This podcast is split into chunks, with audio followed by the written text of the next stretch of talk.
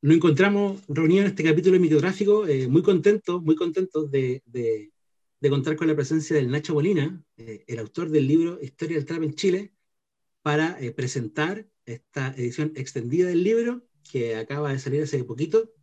mientras ustedes escuchen esto, seguramente ya van a poder tener acceso, de hecho ya tienen acceso a ella y, y nada, pues, nos encontramos, repito, súper contentos porque es un tema que nos atañe a nosotros, eh, que nos gusta, que nos compete, somos hermanos de tema, por decirlo de alguna manera, y, eh, está bonito poder conversar acerca de él y poder eh, compartir ideas con, con su autor.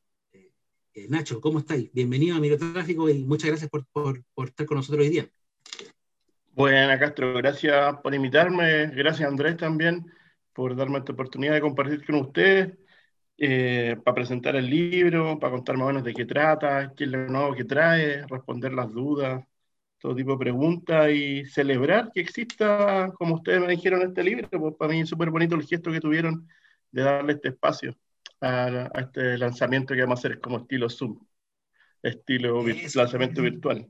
Eso, celebrar, es lo más importante creo yo, hermano, como celebrar que exista, celebrar que, que que se pueda escribir en torno a esto, que, que haya un relato, que haya que hayan personas dedicadas a, contar esta historia que es una historia tan bonita y que por lo demás, y justamente eh, lo dice el ejercicio de una edición extendida, está totalmente viva y está pasando ahora, ¿cachai? Está sucediendo mientras conversamos. Entonces, está muy bonito conversar acerca de eso y, y, y nada, pues, comencemos. ¿Cómo estáis, Andrés? Bien, acá, muy contento de tener a Nacho en el programa. Súper admirado su trabajo, súper admirado tu trabajo, hermano. Lo primero que te quiero decir, eh, de la pega gigante que te mandaste, de las ciento, ¿cuántas son, weón? 130 entrevistas, 140 entrevistas que contiene el libro. Sí, gracias. No, la cagó, weón. O sea, bueno, yo de repente, todos los que somos periodistas, eh, sabemos que de repente, no sé, pues, una, pura entrevista, weón, puede ser una super pega, ¿cachai? Como ir a hacerla, prepararla, realizarla, como congeniar con tu entrevistado, transcribirla, weón, que es la parte más infernal de todas, transcribir, ¿cachai? Y después poder como armar un relato en torno a eso que se conversó. Entonces, repetir ese ejercicio, weón. 130 veces encuentro una cosa así, pero loable, loco. O sea, estamos frente a una déjame decirte, bueno, yo eres la hormiga trabajadora de esta escena por lejos. Y esta conversación yo creo que mm, es más que nada sobre eso, ¿no? Como sobre esta pega que hiciste, este relato que construiste y mm, que a mí me parece una cosa tan importante, bueno, yo creo que este es el concepto central para meternos acá en esta conversa, Nacho, el, el relato, hermano. Em, las escenas, bueno, surgen creo yo, a partir del momento en que, en que se instala un relato, en que se construye un relato. Entonces, este libro yo lo veo como un paso firme, weón, y gigantesco hacia la construcción de ese relato, del relato del trap chileno. Eh, un relato obviamente objetado por algunos, que un relato que no tiene por qué ser hegemónico, digamos, pero es un, es un ensayo eh, de, cómo nos vamos a contar esto a futuro finalmente. Pues sí, de acá, como redondeando lo que te decía al principio, de acá a que alguien se dé la paja, weón, de hacer otras 130 entrevistas, va a pasar harto rato, yo creo. Gracias. Sí, A mí me gustaría complementar lo que dice el Andrés Ignacio antes que comencemos como con la ronda de preguntas. como, Eso eh, como complementar un poco aquella idea del relato, porque eh, hay que hacer hincapié en él, eh, lo importante que es. Lo importante es que, que, se construya, digamos, esta historia, y sobre todo porque tu libro está construido como una especie de introducción para quien le gustaría como adentrarse en esta temática, para quien le gustaría interesarse por, por ella. Tiene un carácter como introductorio.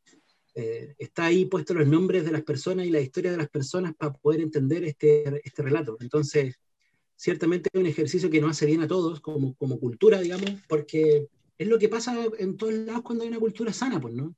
Eh, y hay un, hay un, hay un, un tema que, que, es muy bonito, que es muy eh, una causa también para nosotros en microtráfico, que es como justamente tirarnos para arriba, ¿cachai? Y este tipo de cosas van en esa dirección, van en la dirección de poder hablar y celebrar y entender que están pasando cosas, cosas importantes a nivel cultural y que por mucho que en este caso particular sean cosas del barrio, como música under, o de, de cabros que vienen, no necesariamente, pero en su mayoría, de, estratos bajos, donde no tienen muchas veces posibilidad a, discursos de este tipo, que existen en esta instancia y que pongan en, en, un relato, en una, eh, la voz de, de, este, de, este, de, esta gente que está haciendo este, este arte, es algo muy importante y que eh, yo extiendo eh, mis felicitaciones y, me gustaría partir por eso, como dejar claro que, que, es, un, es, un, es, un, relato que está construido para que todos entendamos, ¿cachai? No, no es como una cosa, no es un, no es un libro hecho como para, para los entendidos del trap, es un libro para que la gente que, que se, que es como una invitación, ¿cachai? Eso es muy bacán, me encuentro muy bacán eso. Una invitación a conocer, ¿cachai?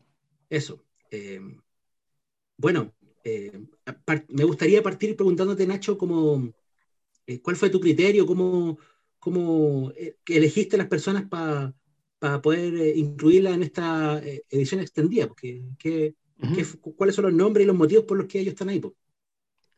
Oye, nuevamente, gracias por, por las palabras y, y, qué bonito que tú lo hayas apreciado de esa manera, que es como, claro, para las personas se metan y descubran página a página cómo se fue armando parte de esta historia. No es como algo de nicho, sino que cualquiera puede entrarle el, el, libro la idea que te vaya llevando un poquito de la mano al lector para que vaya descubriendo quizás con el YouTube al lado, con el Spotify al lado, el SoundCloud al lado, los artistas que van apareciendo. Y, y sobre la nueva, la nueva edición, ¿sabes qué? Yo creo que Andrés igual tiene harto, harta influencia en esto y este podcast, porque recuerdo que cuando salió la, la primera edición, hicimos una, hicimos también un, podcast en microtráfico y una de las, de las, de las preguntas, porque Andrés hizo una pregunta en Instagram más o menos, qué opinaban del libro, qué le faltaba, o alguna pregunta para el autor del libro, algo así creo. Y lo que se repetía mucho era el SoundCloud, la escena del SoundCloud. Lo que se entiende acá como SoundCloud, que sería el Brockway Richie, el Wolf, el Nacho o el Teclix, incluso quizás Represalia, o el John Gucci, el beatmaker. Y claro, había una deuda, encontré con ese, con ese lado de la escena, que si bien aparecían, ponte tú, la Phoenix Jack y habían otros otros referentes más o menos de ese sonido, este, esta gran es, como micro escena que hay en SoundCloud, súper influyente actualmente, no tenía el espacio ni la representación que sí tenían, por ejemplo, otras escenas paralelas dentro de, la escena del trap. Y ahí por ahí entré y también pasó que estaba escuchando mucho al Kilua, como al final de, la primera edición. Eh, también creo que por, recomendación de, de, André y de Nuggets de Nacho Trap Today, eh, empecé a entrarle mucho al Kilua cuando tenía los dos primeros EP. Y ahí fui descubriendo también otro artista. Dije, mira, ¿sabes qué sería bueno eh, hacer algo con esto? Como un reportaje. Pero después caché que la estructura del libro igual permitía hacerle como un upgrade, como si esto fuera como un DLC de un videojuego donde tú puedes descargar como los, nuevos personajes, como el nuevo contenido. Y partió por esto, pero después se fueron sumando otros otros artistas que no pertenecen quizás a, a que entendemos como escena SoundCloud, pero sentí que eran buenos como eh, complementos del relato que ya había, como aportar otras miradas, por ejemplo, complementar alguna historia. Y ahí se fue armando, más o menos. También los que mencionaba los mismos artistas en el libro, a veces mencionaba mucho a alguien que no estaba, o pedían a alguien también en, en, historias sobre el libro cuando lo comentaban. Ahí como que fue armando un, una... Primero así como confidencia iban a ser cinco nuevos artistas solamente, como que esa era la idea con la editorial. La editorial estaba de acuerdo, pero era como ya, cinco nuevos y ya, pues. Pero terminé como, como con 35 nuevos artistas. El libro como que creció el doble. Sí, ¿cuántos capítulos extras son esta eh, edición extendida? Son 15 capítulos completamente nuevos y, y de los originales que son, ponte que son 20, 22, hay unos como 15 que están aumentados todos, con, con refuerzos de, de, personajes, como que son muy poquitos los que quedaron como estaban. O sea, un pedazo de, upgrade, es como casi como otro libro más dentro del libro, ¿caché? Porque eh, eh, son estos capítulos. Sí, eh, eh sabes que estuve sin parar trabajando apenas salió el libro, pasó un mes, y después al tiro me puse a hacer entrevistas. Todos los días, por Zoom, como estábamos en cuarentena, eso me permitió mucho antes, como era en persona la mayoría de las entrevistas, había que coordinar, gestionar, ir por donde estaban los cabros, a veces llegaban, a veces no llegaban, tú cacháis cómo son sus plantones, pero ahora con el Zoom era mucho más simple y eso también permitió que el proceso fuera un poquito más fluido que antes. Y como ya la estructura estaba más o menos lista, eh, fue yo creo un poco menos dificultoso que la primera vez. Ya más o menos cachaba como el formato. Por lo que estoy cachando, te pasó lo que, lo que le pasa a todos los que nos metemos como cual avestruces, weón, como meter la cabeza como en esta tierra así del trap chileno y darte cuenta de que la cantidad de cosas que hay, o sea, bueno, yo creo que tu libro es una, es una prueba de que, de que esto es efectivamente inabarcable en su totalidad. Eh, no hay cómo, no hay cómo asirlo eh, por entero, ¿no? Eh, y te, te escucho a ti hablando ahora que, claro, te pasaste de, de cinco nombres bueno, a treinta y tantos nombres nuevos. y algo muy propio, yo creo, de toda la gente que, como te digo, que, que nos hemos metido acá como a, a explorar, a caminar, bueno, a mirar, a vitrinear un poco, porque a mí me pasa que, que mucho de esto igual es como, como cachurear en la feria, ¿no? Un poco, músicas distintas, sobre todo SoundCloud. Y, claro. y qué fuerte, ¿no? Como constatar así como en terreno, trabajando, que esta cosa es una máquina que no para y que, y que o sea, qué prueba más grande que, que un libro donde pusiste treinta y tantos nombres nuevos y, siguen como llegando comentarios y observaciones, digamos, de gente que dice, oye, pero todavía te falta esto, todavía falta esto. Y es como, yo lo leo así como, bueno, vayamos asumiendo, digamos, que, que esto nunca se acaba ¿cachai? Que no, que no tiene fin. Sí, pues yo a alguno le respondía que esto no era una Pokédex donde tenía todos los Pokémon, era imposible, y aparte mientras estaba ahí juntando a la primera generación, te aparece la segunda generación de Pokémon, pues entonces es una web infinita, pues no podías tenerlo a todos, ¿cachai? Siempre, ya aparte hay Pokémon que son de difícil acceso también, porque aparecen en ciertos lugares. No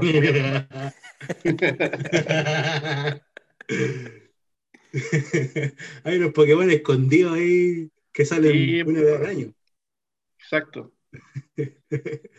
bueno, y, volver a acentuar el, hecho que, que, está vivo, que está pasando, y, ahí también, se, eh, digamos, hay un, hay un gesto que se agradece, que es correr el riesgo de, definir las cosas. Porque cuando las cosas están vivas, eh, son difíciles de definir.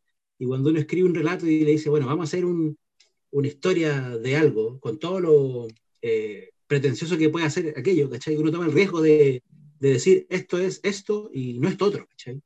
Entonces, eh, en ese corte y pega de editar, por eso la pregunta como de, de, de, quién entró, quién no entró, o ese comidillo que todos hemos visto por ahí, resulta tan como eh, entretenido de conversar, ¿cachai? Porque justamente hay como una, una, un gesto de decir, miren, esto es lo que yo creo, este es el relato que podemos construir, estos son los artistas, son las cartas que, que, hay, esta es la historia, y más o menos con esto podemos construir e, este relato. Entonces, eh, hay, una, hay, una, valentía en, en, definir algo que está vivo, ¿cachai? Eh, y, y, cuando eso pasa, obvio, obvio, cuando las cosas están vivas, siempre, y siempre va a haber algo que se te queda afuera, y esa gente que dice el Andrés, de que, que, que, seguramente te he comentado a mí, oye, pero se quedó fuera este weón, probablemente tengan razón, ¿cachai? Y probablemente puede que pase una weá, ahora mismo esté pasando, una weá que, lo cambie todo mañana, ¿cachai? Y, uno va a decir, ¿y por qué ese weón no apareció? ¿cachai? Porque está vivo, está, pasando ahora. Exacto. De hecho, como te decía, eh, también pasó que para esta segunda edición, edición aumentada, eh, eh, conversé con varias personas vinculadas a esto, que son ya como, como ustedes, por ejemplo, periodistas o son personas relacionadas con la, con la cultura que transmiten, más o menos difunden lo que está ocurriendo en la escena de música trap chileno.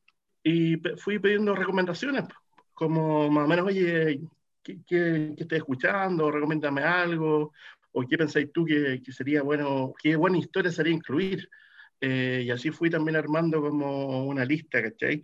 Eh, también viendo, preguntando a los mismos artistas que me recomendaran. Al Richie, por ejemplo, le, le pregunté, oye, más o menos qué, qué, es lo que suena, qué me recomendáis, a otros más, a los más antiguos. Se fue armando entre todos, entonces tampoco es como que yo eligiera así, este, este, este, este, sino que fue como un, una conversación y en torno a eso menos fui definiendo. Y lo que a mí me interesa es que los personajes que están representen otra historia, representen una historia que sea, eh, que tenga mérito de ser contada y que, y, que tenga también algún, un poco de, de, entretención, que tenga que ver con el trap, de lo que significa surgir, salir adelante, que también tenga un aporte a nivel musical, de influencia, y por eso algunos personajes quizás no están, porque hay otros que pueden ser voz de ellos. Por ejemplo, los cabros de Broadway Guns se tomaron súper bien que estuviera el Richie, por ejemplo, en la tapa, y quizá algunos no estaban, porque son un piño grande, porque se sintieron representados por el Richie. Entonces super, habla súper bien de ellos, porque entendieron la idea del libro, ¿cachai? En vez de decir, oye, ¿por qué está este y yo no estoy? ¿Por qué este está en la tapa? Y así, ellos entendieron el juego del libro. Claro, que que hay como... Estamos todos ahí, porque ¿cachai? Cuando si se habla del trap, deberían estar todos los que hacen trap en, en, en concepto, en alma al menos, como, oye, el último están hablando de la vaga que nos gusta, ¿cachai? Claro. si nombran, nombran a mis amigos, hay, un weón que está gastando su vida en estudiar esta weá, ¿cachai? Onda, eh, celebremos y agradezcamos esa weá primero que antes que criticarnos. es, como, obvio. Oye, yo, yo te quería, quería hacerte, hermano, dos preguntas que, que, seguramente te le hicieron cuando presentaste el libro por primera vez, cuando salió la primera edición, pero son cosas que igual me gustaría escucharte hablar como... Eh, primero que, lo primero como después de todo esto que hay estudiado, como de, todas estas entrevistas, de todo este conocimiento que hay podido recopilar, eh, es como una pregunta me como, de repente me abstracta, pero, pero ¿qué es lo que encontré tú que une a todos estos cabros? Aparte del concepto de trap, en verdad como que te pregunto, como, ¿qué es lo que entendiste tú ahora después de esto? Porque claro, eh, eh, es, la dicotomía que siempre hablamos, ¿cachai? Está la princesa Alba, está el represalia, pero los une una palabra. pero ¿qué, qué, qué ¿qué ideas se te vienen a ti cuando, cuando pensáis en aquella unión, ¿cachai? Después de haber escrito el libro. Sí, eh, sí, buena la, pregunta. Es, yo creo así respondiendo rápidamente, como casi de forma automática, después de tener toda esa retención de información a través de la entrevista, la investigación, todo, eh, son jóvenes que encontraron que había como una, una brecha, una posibilidad, ¿cachai? De, de, de dónde surgir. Eh, si hablamos de los cabros que son tan más en riesgo social, que, que vienen en pobla más peligrosa, o que no han tenido las posibilidades como otros personajes, como quizá la princesa Alba y el Lucas, tiene que ver con jóvenes que encontraron que había un camino por donde meterse para salir adelante. Y era a través de su talento musical, de su capacidad creativa, y darse cuenta que al mezclarse con otros cabros más que están en la misma que ellos, que tienen más o menos edad cercana o tienen influencias musicales similares, podían construir algo por sí solos. Una guay súper punky, pero más que nada con, más cercana a progresar que quedarse pensando que no hay futuro, sino que hay futuro, pero depende simplemente de ti, del esfuerzo que le pongáis. Eso yo creo que es lo más representativo de la mayoría de las historias que aparecen en el libro. Bueno, encuentro entretenida esa parte de, mm, de, lo que habla, de lo que habláis ahora, Nacho, porque eh, siento que como el, libro es un documento tan extenso y, tan, y con tanta profundidad que mm, tanto el libro, lo que contiene, como el libro, digamos, como evento, como evento cultural, porque este libro, bueno, es un evento cultural dentro de esta escena, ¿cachai? Es algo que tanto los cabros pendientes, eh, para bien o para mal, celebrando algunos, refunfuñando otros, pero están todos pendientes. Y yo siento que es una observación más que una pregunta, digamos.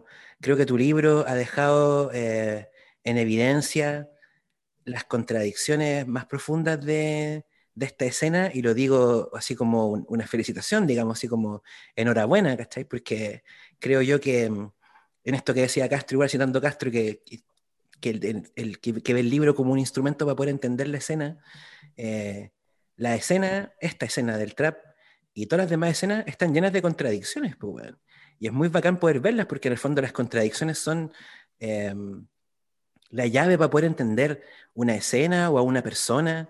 Es, ver eso, pues, ¿cachai? En este sentido, eh, acotando a lo, que está, a lo que estamos hablando ahora, em, pienso que, por ejemplo, es muy bacán ver cómo con el libro evidencia, ponte tú el hecho de que hay, hay cosas muy disímiles, músicas que se contradicen entre sí incluso, contenía acá, como buen ejemplo es el represalia con la princesa Alba, o de repente, no sé, ver a escuchar Singapur de Pablito y después Indier de Kilua, y tú decís, pero bueno, ¿dónde está la conexión acá entre este trapper, weón, de manual y este otro cabro con corte pelela, ¿cachai?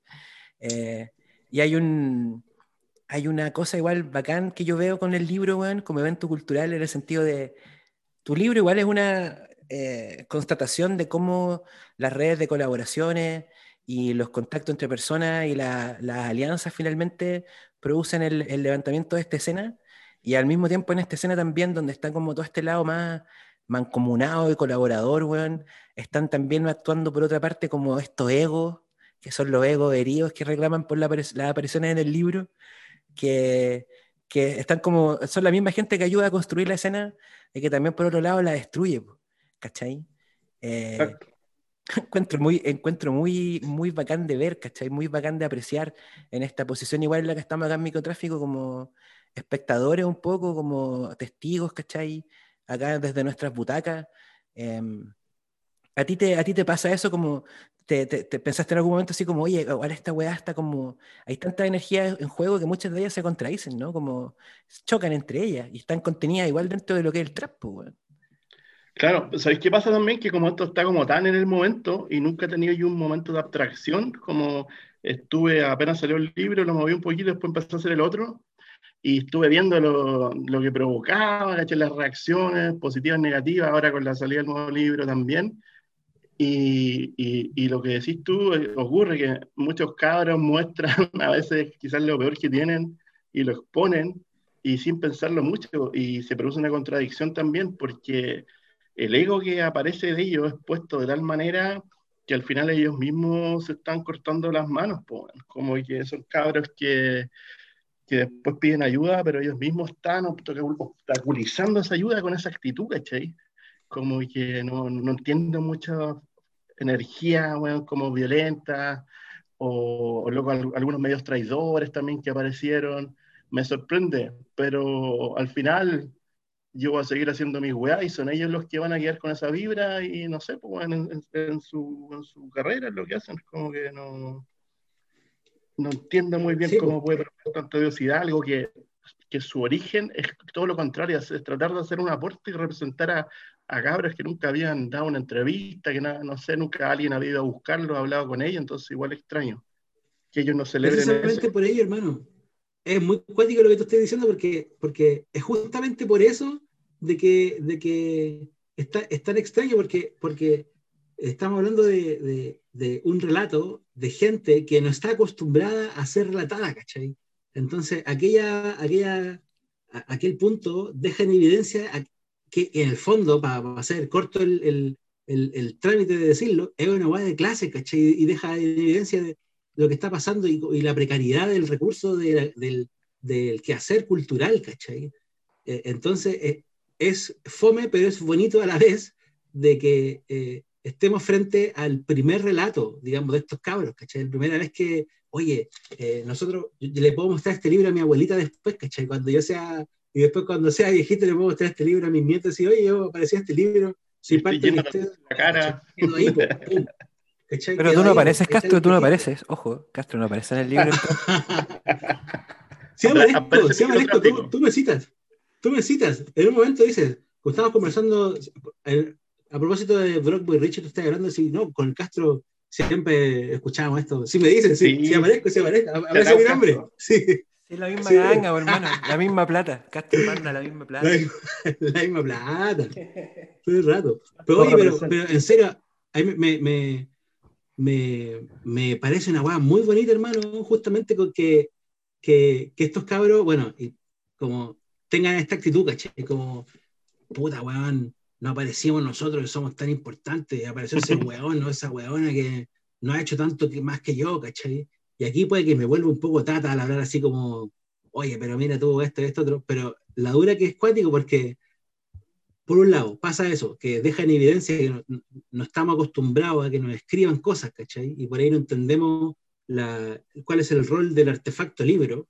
Y por ahí también va mi pregunta, como, para ti, como, ¿qué pasa con, con, con hacer libros acerca de esto, ¿cachai? Como, como el libro nunca va a dejar de existir, ¿cachai? Nunca, el, libro nunca va a morir, ¿cachai? Pero, pero igual es cuático porque, porque es un artefacto que, eh, repito, nos están acostumbrados, ¿cachai? A propósito, el mismo Richie hoy día, sea atrás, o cuando salió, cuando tú anunciaste que iba a salir la edición extendida, subí una historia diciendo, cabro, salió la edición extendida del libro El Trap Chileno, pasa el aviso, para los que leen libros, comillas. Y yo dije, ¿what? es como, es, loco igual, pues, ¿no? Como, como eh, estos cabros que no leen libros, ¿cachai? y tú estás sacándole un libro y estás poniéndole ahí para la historia. A mí me interesaba mucho con las herramientas que te permite el periodismo riguroso poner en valor esto como corresponde, porque había una deuda, yo creo, grande de parte de medios más tradicionales que aparecieron casi después de Lola Palusa a cubrir eh, esta escena, que estaba frente a su ojo, estaba como ya rebalsándose, ¿cachai? La cantidad de talento. Y sentía que haciendo las mismas notas periodísticas que puede hacer cubriendo, no sé, ponte tú a, a la Javiera Mena y otros artistas de antes, tú podías llevar esa herramienta a esta escena, ¿cachai? El desafío era que son cabros que nunca habían dado una entrevista, quizás. No tienen otra forma también de enfrentar la entrevista. Y eso también era bonito, pues, como poder eh, hacer que personas que nunca habían hablado, expresado lo que significaba para ellos hacer esta música, lo que le había costado, los problemas que habían tenido, eh, me interesaba escuchar esos relatos, más que nada, como conocer esa historia y tratar de transmitir un poco de ella. Entonces, más que nada, pensar de que eh, los traperos quizás no leen o que las personas que escuchan trap tampoco, sentía que se podía llegar a otro público eh, con este tipo de, de trabajos, pues, como que era posible, como que no era un impedimento ese, sino que al contrario, era como algo que estaba en contra, pero jugaba a mi favor, que era poder aportar algo relativamente nuevo.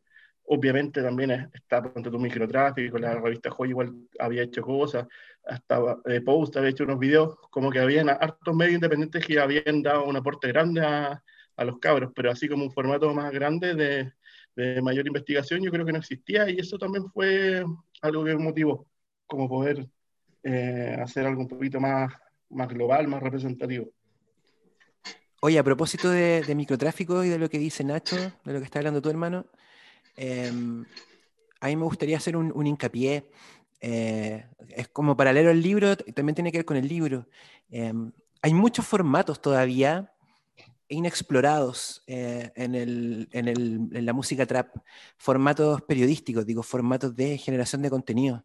Em, el podcast el formato podcast, o por lo menos hasta antes de la pandemia era así, no era algo eh, generalmente consumido por la gente joven, por ejemplo. Eh, pero hicimos un podcast que terminó como rápidamente abanderándose e identificándose con la escena del trap chileno un poco más under, y, llegó esa gente, pues, ¿cachai? Llegó la gente igual, porque hay un hambre de, de, de relatos, hay un hambre, hay un interés muy grande, y, y con el libro, yo el libro por lo menos lo veo como bueno, yo estoy seguro, pero seguro, Nacho Molina, que en un tiempo más va a haber cabros que van a estar estudiando periodismo, weón, que su, bueno, mala decisión, pero que, su, que se inspiraron o que entraron, que, entraron a esto porque les gustaba el trap y cacharon que había un libro del trap, ¿cachai? Porque esto es lo que pasa, es lo que pasa con, no solamente con esta música, pues lo que ha pasado antes también, ¿cachai? O sea, el hip hop, por ejemplo, ahora tiene objeto de estudio académico. Y, con esto lentamente va a ocurrir lo mismo, o sea, también estamos... Em, es, extraño, ¿no? Porque tú lo que estás haciendo en el fondo es como un ejercicio clásico del periodismo, la historia oral y todo, el reporteo y qué sé yo, periodismo puro y duro, pero acá insertado en este contexto, digamos, resulta ser toda una novedad, ¿cachai? Incluso resulta ser, como estábamos hablando recién, algo incomprendido por un montón de gente, pues bueno. Yo igual te veo, Nacho, a ti como un, eh, en una posición súper eh, compleja, digamos, eh, de que te toca igual, entre que pasáis rabia y todo con los reclamos que llegan y qué sé yo, también te toca harto, weón, un rol de educador, ¿cachai? Y, así brígido. Y, y bueno, o sea, hay que ponerse de repente esa, esa capa nomás, pues, weón. A mí mismo, a propósito de tu libro, ¿cachai? Me ha tocado explicarle a un montón de gente cómo funciona el periodismo, ¿cachai? eh, que es una historia oral. Eh, ¿No te pasa a ti eso de repente, weón? Como que hay esa incomprensión o, falta, de, falta de cultura al respecto, simplemente también mezclada, creo yo, lo último, eh, con, con esta oleada de desprecio hacia el trabajo periodístico, ¿cachai? Que es una cosa generalizada, que no es solamente de esta generación, pero que ya, o sea, ser periodista no es como una gran chapa que digamos en estos tiempos, pues, bueno. Me pasa a un nivel bien masivo porque, por ejemplo, pero una de las barreras que he visto que se ha caído, que había primero mucho prejuicio, no cuando, antes cuando estaba la idea del libro, era como, ya, pero qué wea el trap, así, qué onda el trap, y los prejuicios que carga el trap por ignorancia. También ignorancia de confundir el trap con el reggaetón, por ejemplo. Eh, no sé, la otra vez me preguntaron si la última canción de Lucho Jara era trap. no sé si la cachai. como un reggaetón, sí, ¿cachai? Suena como, como Drake Whiskey type beat, ese tema. Algo así, sí, un, un reggaetón así como post-reggaetón. Pero eso, por ejemplo, esos son como, como conflictos que vienen ya antes de que los cabros se enteren de que existe el libro. O también lo que hablamos de que los que hacen trap supuestamente no leen, eh, y los que leen no escuchan trap, pues, es como es una paradoja, pero, pero son ideas preconcebidas. Ahora, eh, es bacán saber que muchos cabros que quizás no leían empezaron a leer este libro, les gustó, se lo leyeron completo, me han comentado muchos cabros que lo adquirieron o cuando se juntan conmigo para comprarlo directamente también manifiestan cuando lo ven, así les gusta el formato, eh, la estética tiene, las fotos. Eh, yo creo que, que si, si tú sabes presentar un producto más o menos, lo, lo defines bien, puedes llegar a, todo tipo de, de público. Por eso el relato oral también fue seleccionado como estructura, porque algo que te hace leer más fluido, no sé si te pasa a ti, te permite leer por capítulo, también hay capítulos, puedes leer por capítulo, puedes, tiene más forma de entrarle al libro desde la lectura. No sé si me perdí la, la pregunta, la respuesta, pero Pero yo creo que aproveché de hablar de eso. No sé si, sí, está bien, pues tenía que ver con lo que me quite. ¿Cómo? De formatos periodísticos estamos hablando, claro. Sí, te, te, escucho lejos. Ah, perdón. Que, Tienes que acercarse el micrófono. Sí, no, no, es que me, me distraje ahí, tenía, me distraje con el micrófono para cualquier lado. Perdón. Eh, no, claro, pues eso te decía, pues Nacho, que te toca igual un rol ahí de repente sin querer, weón, de, de educador, ah, sí, sí, weón, de pedagogo, ¿cachai? Eso me faltó explicar, sí. Claro. Eh, claro, porque, por ejemplo, hay personas que han visto las últimas notas que han salido del libro y algunos piensan que yo escribí las notas, pero son notas sobre el libro, o que yo elegí el título, y no, como es una ignorancia a nivel de, de, lo que es el periodismo, pero igual yo lo entiendo porque a mí me gusta siempre ver el contexto de las cosas. Entonces entiendo que por eso son muy distintos los mundos de los que puedo estar yo y los que están los cabros. Yo tuve la suerte de, poder estudiar una weá en la universidad, ¿cachai? De, de, tener acceso a esas aguas culturales. Los cabros no, no, saben lo que es el periodismo porque no se lo han enseñado, no han podido aprender. Entonces igual entiendo eso. No, no me genera mucho ruido, ¿cachai? Ahora no, no me gusta andar explicándole a los 100 cabros que me preguntan qué onda, pero casi siempre la única pregunta es como ¿por qué está este y por qué este no? como que todo se resume en eso, güey. Pero incluso eso responde a, incluso eso responde a criterios periodísticos, ¿cachai? Eh... Sí, sí, claro, exacto. Responde a, criterios, pero, pero bueno, esa. Yo nunca pensé que iba a ocurrir una wea así, que era tan así como, ¿por qué este y por qué este no? Nunca me imaginé un escenario así de, y con ese ruido y hueveo así, extraño. Es el hambre de relato, pues, weón, que se manifiesta en, la disputa carnizada, weón, así en la lucha, pero ya sangrienta, por cada espacio que existe, ¿cachai? Eh, en menor medida también ha habido gente, o sea, ha habido artistas, weón, que se han enojado con nosotros porque no le respondemos al tiro porque quieren aparecer en las historias, ¿cachai? Y, se enfurecen, ¿cachai? con el libro pasa, pasa exactamente lo mismo.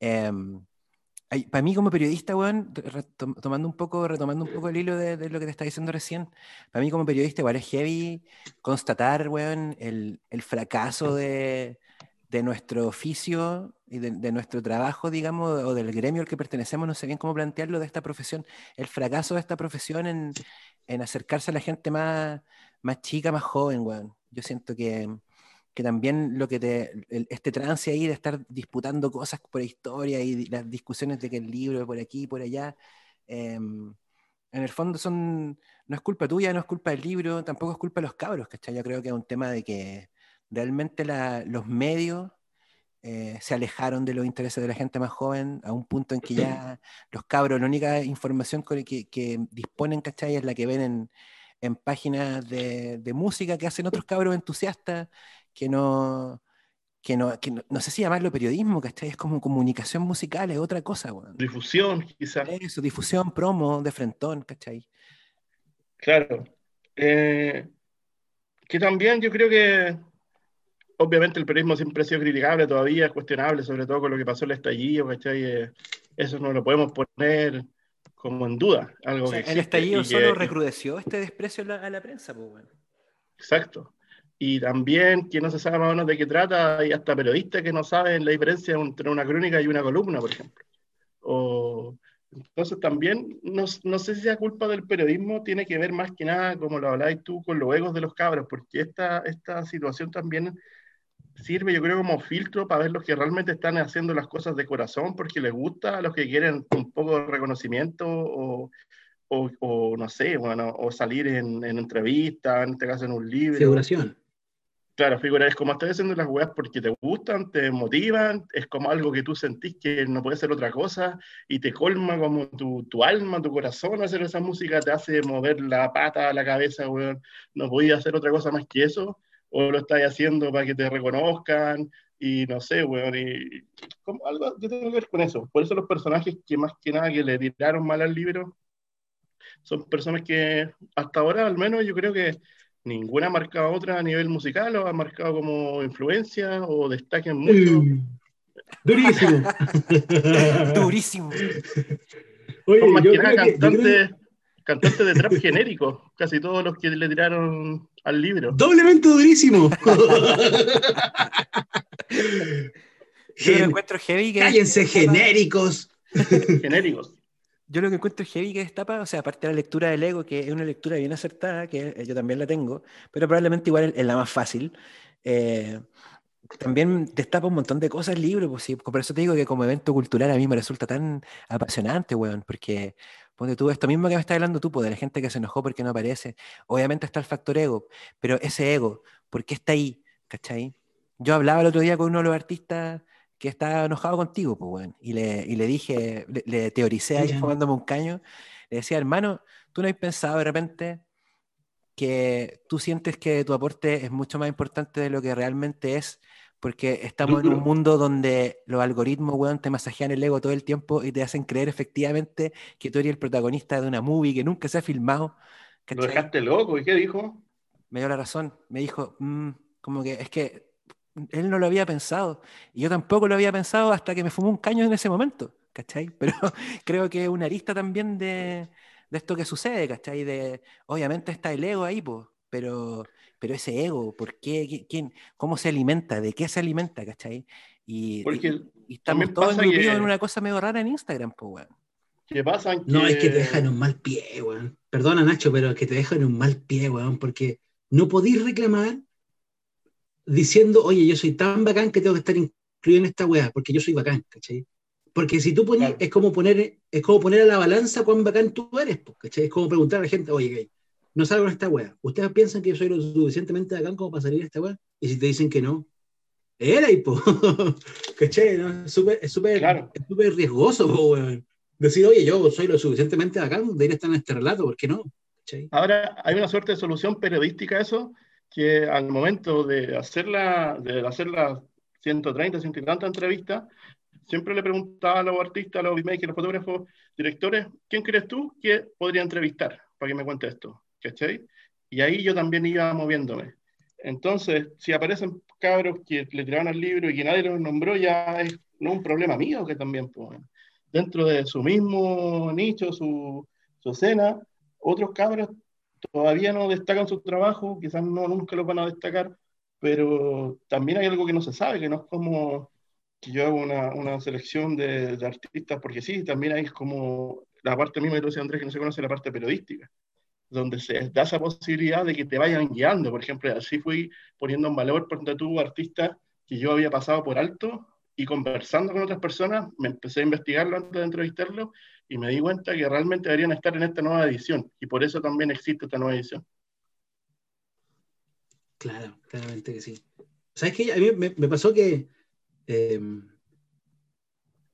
leí una historia en Instagram, alguien creo que Kilua compartió una historia o algo así. Fue como el momento pic del beef este como del que yo no salí, que alguien decía como, oye, pero esto se hubiese, esto se hubiese acabado o no hubiese pasado si es que el libro se hubiese llamado Historias del Trap en Chile, con ese, Historias del Trap en Chile. Porque bueno, ahí uno dice, bueno, son un puñado de historias, ¿cachai? Pero al llamar historia, así en singular, uno está diciendo, esta es la historia del trap chileno. Y yo dije, bueno, puede que tenga razón aquella crítica, pero, y aquí como que hablo de vuestro oficio, queridos eh, amigos, em, yo agradezco eh, el hecho de que lo hayáis hecho así como en primera persona y que, y que, y que no hayas incluido de repente como tu reflexión. ¿Cachai? Que no te hayas extendido en decir, bueno, voy a hacer un párrafo inicial en donde voy a plantear en 10 hojas lo que yo creo de esta wea. Como que tu voz no está, está solamente la voz de los cabros con título así en, letra capital, el nombre de cada weón y lo que dice cada weón, y ese es el libro en extenso. Y es muy entretenido. Eh, eh, como digamos, eh, como comentario aparte, digo, me entretuve mucho leyéndolo. O sea, me entretuve mucho, obviamente, por el tema, pero me entretuve mucho además porque se, nota ese trabajo como, y, tu profesión, digamos, porque es un, es un estilo escritural del periodismo, ¿caché? Como del relato de alguien. Entonces, por ahí dije, bueno, puede que como que puede que sí, puede que sí sea la historia en singular, porque este gesto hace que sean ellos los que la están contando, ¿cachai? Y eso yo también lo agradezco, porque perfectamente podría haber metido la cabeza y haber dicho, bueno, este es mi edit del trap, ¿cachai? Como, este, y te lo voy a definir, ¿cachai? Exacto. Sí, de hecho, por eso el formato es, porque ellos cuentan su historia no que la persona que hace el trabajo sea el que de la cuente la versión de ellos, sino que ellos mismos van construyendo su historia a medida que van hablando. Y a medida que me iban hablando, yo iba buscando la otra parte para que me complementara esa historia, y así y así iba creciendo. que Eso encuentro fue un ejercicio duro, pero entretenido, pero que logra lo que tú estás destacando, porque pues, son ellos los únicos que te, hablan, son las voces de los, de los que armaron esto.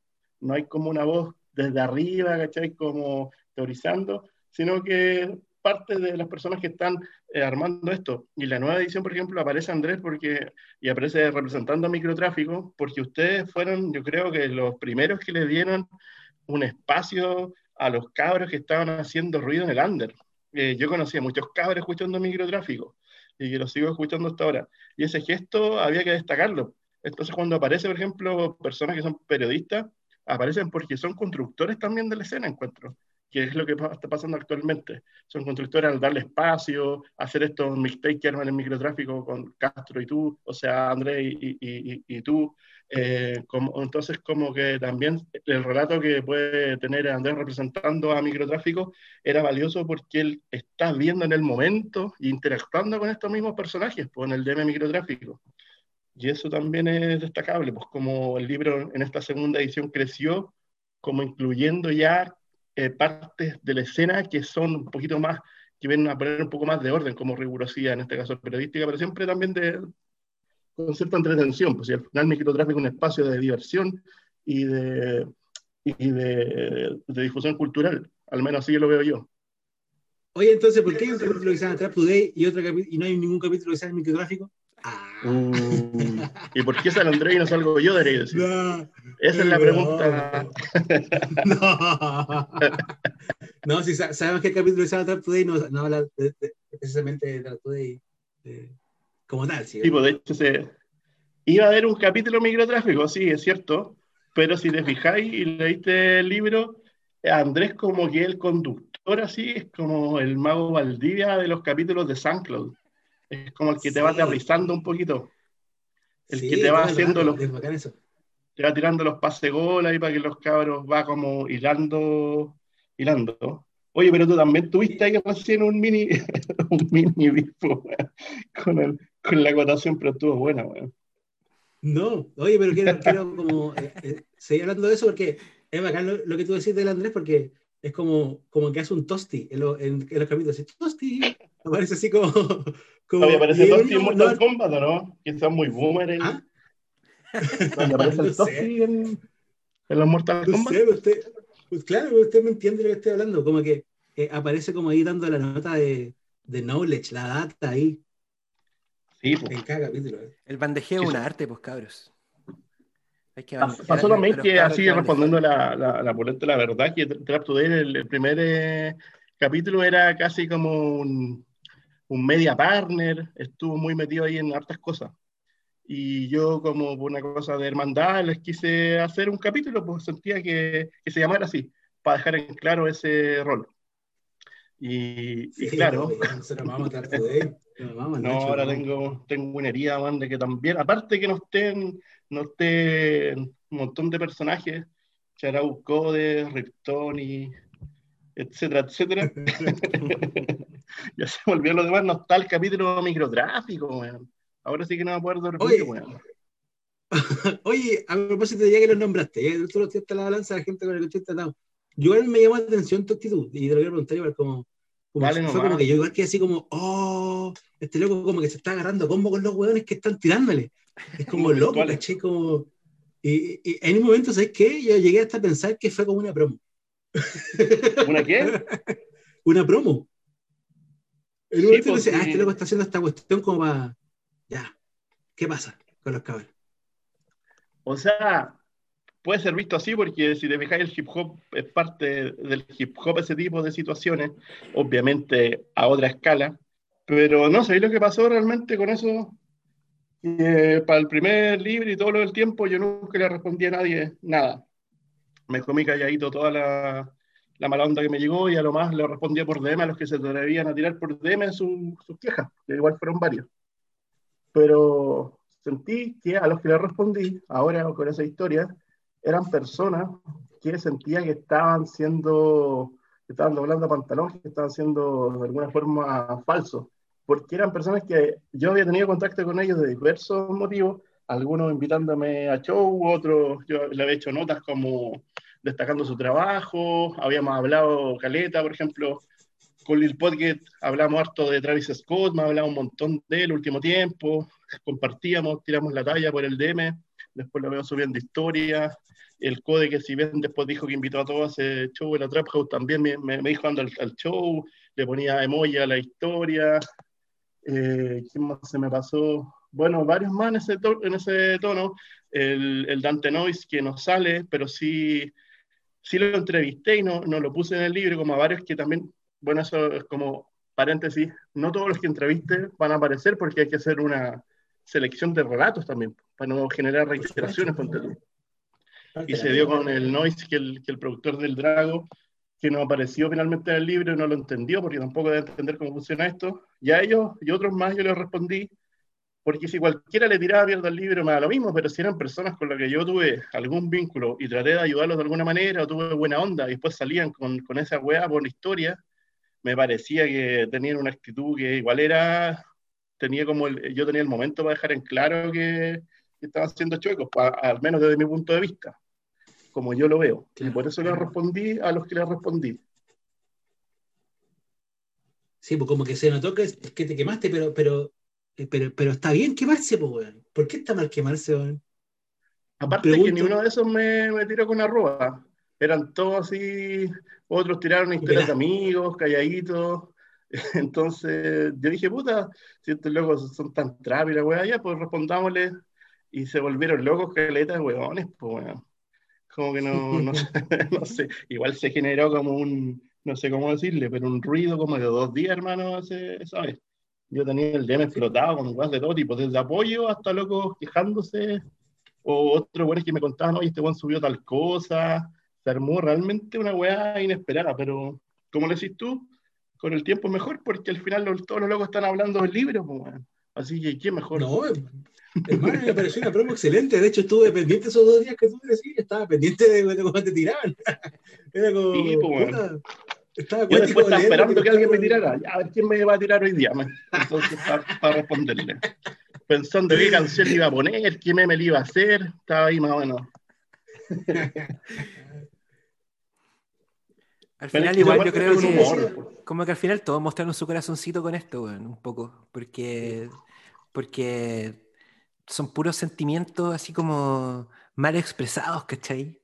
En el fondo, es como puro todo lo que te gusta hacer música y no saliste en la weá y como que tú pensáis que te merecía ese reconocimiento, como si, y sobrevalorando todo, igual yo encuentro porque, o sea, sin ánimo de, de menospreciar el libro, digamos, que tú, ¿cachai, Nacho? Que es lo último que yo haría, weón, pero aparecer en tu libro no va a significar, weón, 20.000 streams más, ¿cachai? No, eh, bueno, de hecho, de hecho que tú aparezcas en el libro no significa nada, como que no va a cambiar nada en tu carrera ni en tu música, no te van a pescar más ni menos, pero no, eh, se comprende eso, no se comprende.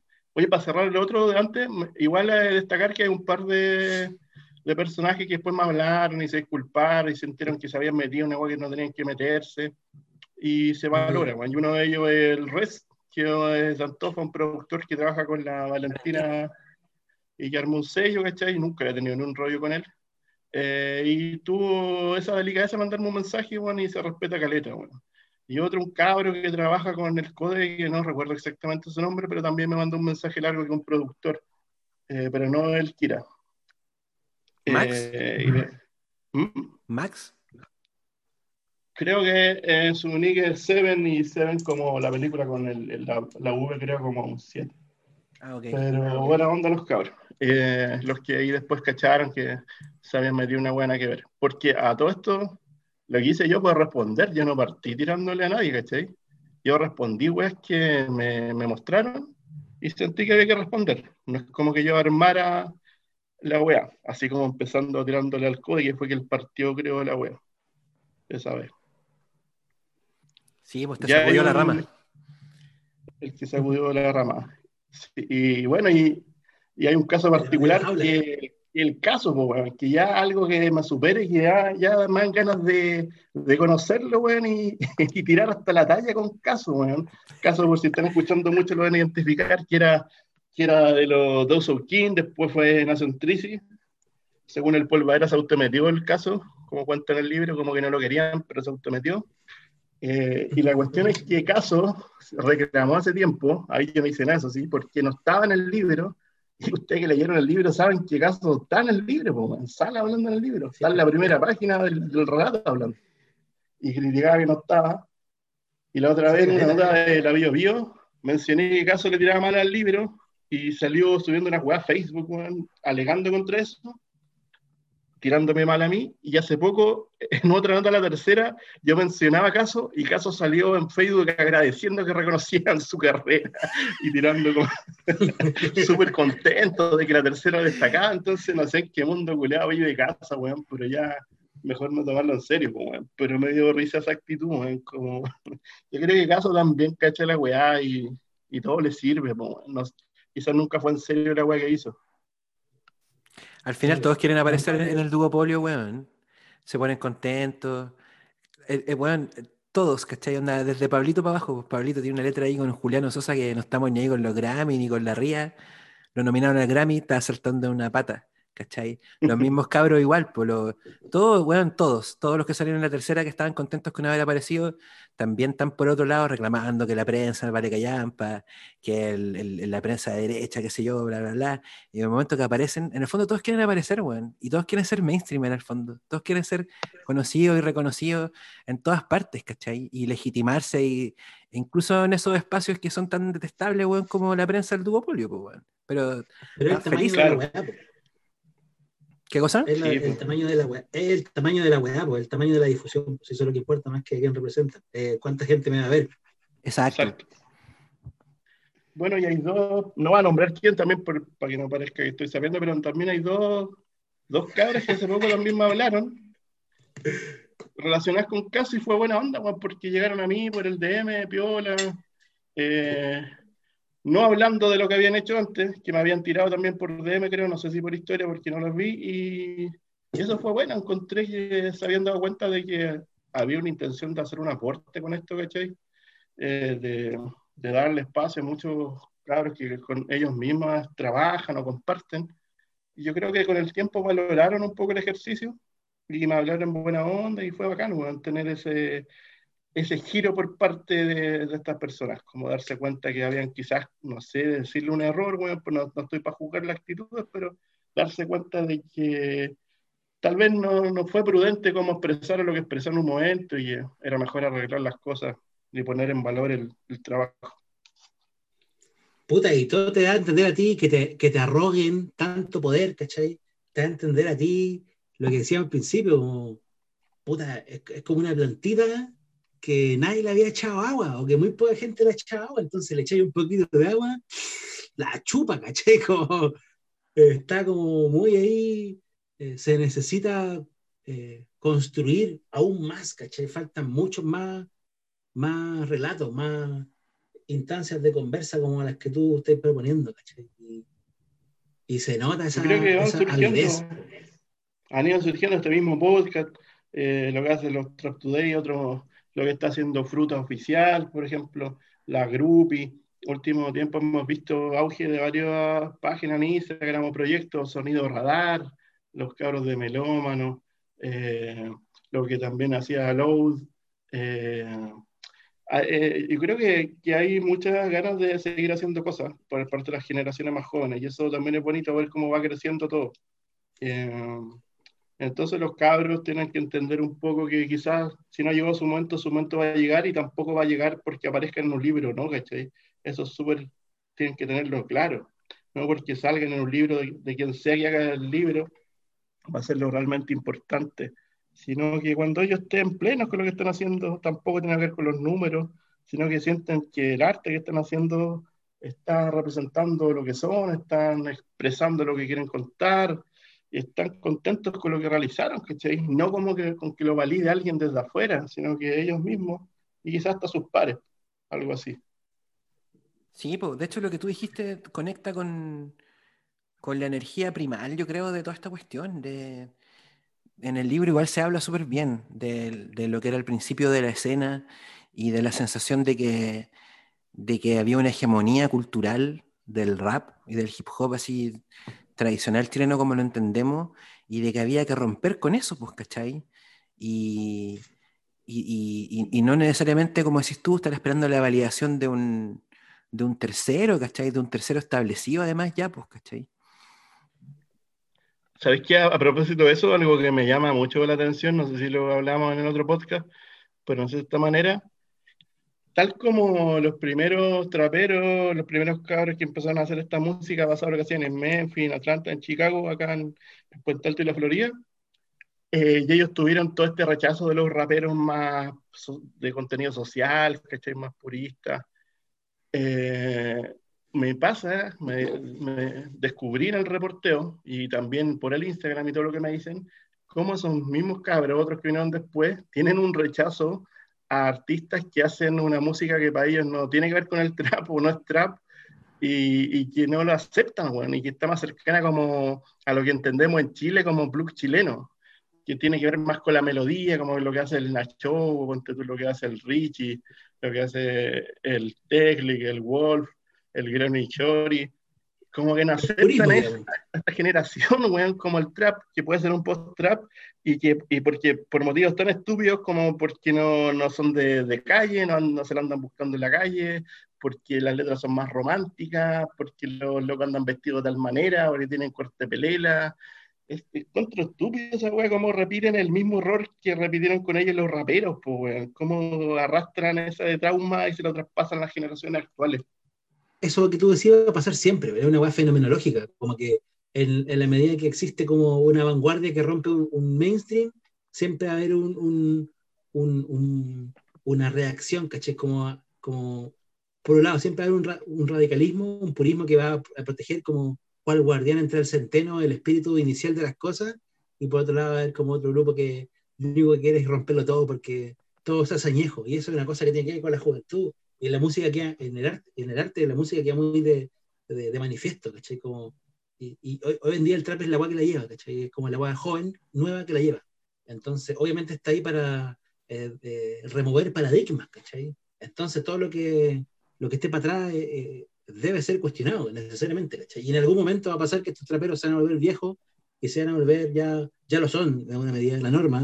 Ya está pasando. Van a estrenarlos, ¿cachai? Ya está pasando, ¿cierto? Y, ya está pasando. Ya van a romper la norma, ¿cachai?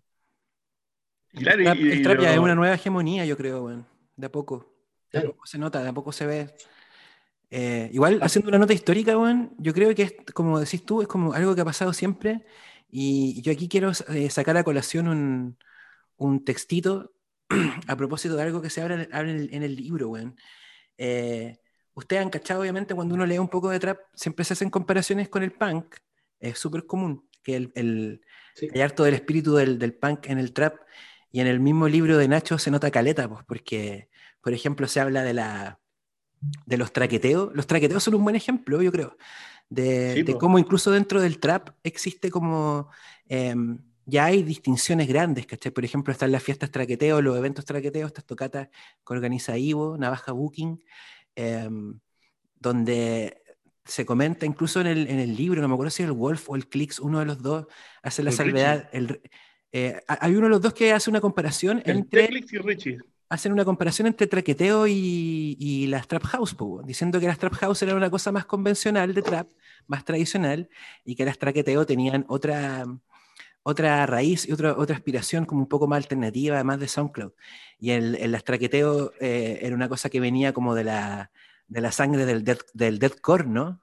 Y, claro. y, que estaba, y que terminó como este, este local Espacio 56 con afiches de Minor Threat, Dead Kennedy's One, albergando a las tocatas de SoundCloud, ¿cachai?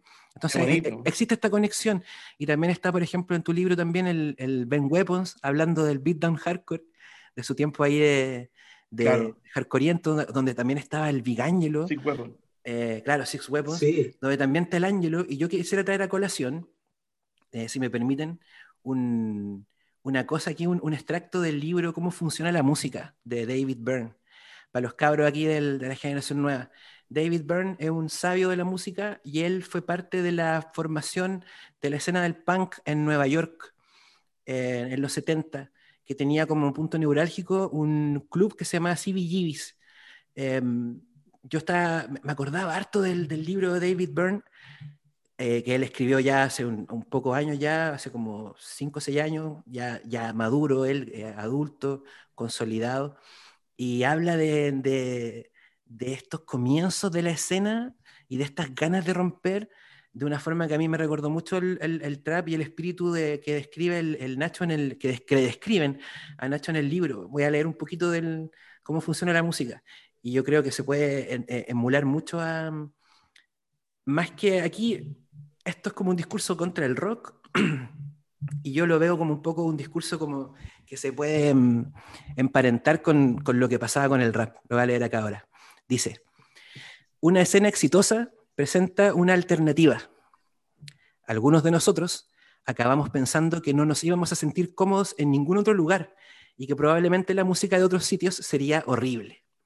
CBGBs era el lugar donde los marginados compartíamos nuestros sentimientos misantrópicos acerca de la cultura musical predominante.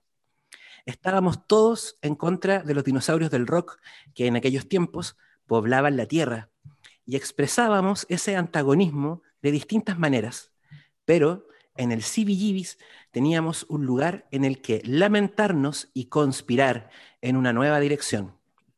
Los grupos glam, que ya existían, estaban bien considerados por ser provocadores, pero casi todo lo asociado de alguna manera con lo establecido sonaba totalmente irrelevante. La radio estaba dominada por los Eagles y el sonido California, las hair bands o las que hacían música disco, que parecían habitar otro universo.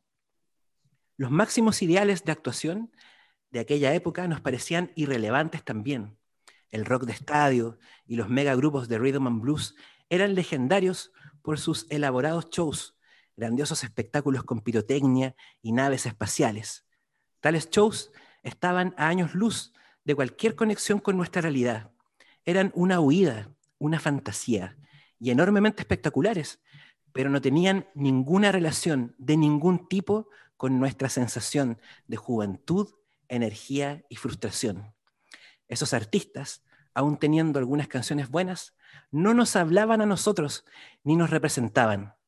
Si queríamos escuchar música que nos hablara directamente, estaba claro que tendríamos que hacerla nosotros mismos. Y yo creo que por ahí va también lo del libro, hermano, por lo menos en su, en su concepto inicial, ¿no? Bueno, sí, bueno. Esa es la, nos, nos vamos a caer, te puedo responder en, en, el otro porque no vamos ah, a caer. de veras, viene otro Zoom. Ok. Buena, buena. Les avisamos que viene otro Zoom. no se vayan. Gracias a la magia de Zoom, estamos acá de vuelta. y claro, Y el Nacho, pues, lo que yo leía recién del libro de David Byrne, a mí me, me pareció que conectaba mucho con tu libro porque, como, bueno, por el mismo hecho de ser un libro, ¿no? que los libros son la historia que dan los libros, em, es como una conexión con, con el continuo, eh, valga la redundancia, histórico de la música, pues finalmente. Partimos con ganas de romper todo, nos afianzamos, eventualmente los cabros se van a volver mainstream se van a volver algo tradicional. Eso es un proceso que está ocurriendo frente a nuestros ojos. Eh, pero eso, pues, sigamos, eh, sigamos hablando del libro.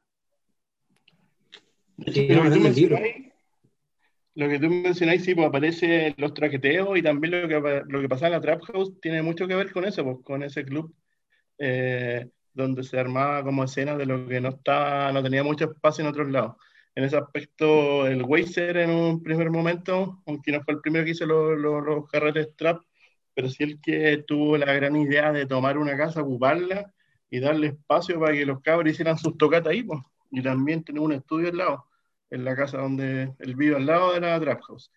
Y, y después vemos este fenómeno que, que tuvo harto hizo harto el año pasado, que es el de los traqueteos, donde están a baja Bugis metidos y muchos carros de San Claude, que le dio ese espacio, como decías tú, que era un, un territorio tomado primero por bandas más cercanas al metal, post-hardcore, y que los cabros empezaron a hacer así sus propias tocatas, pues, donde están todos juntos, donde no hay una tarima, comparten un mismo espacio.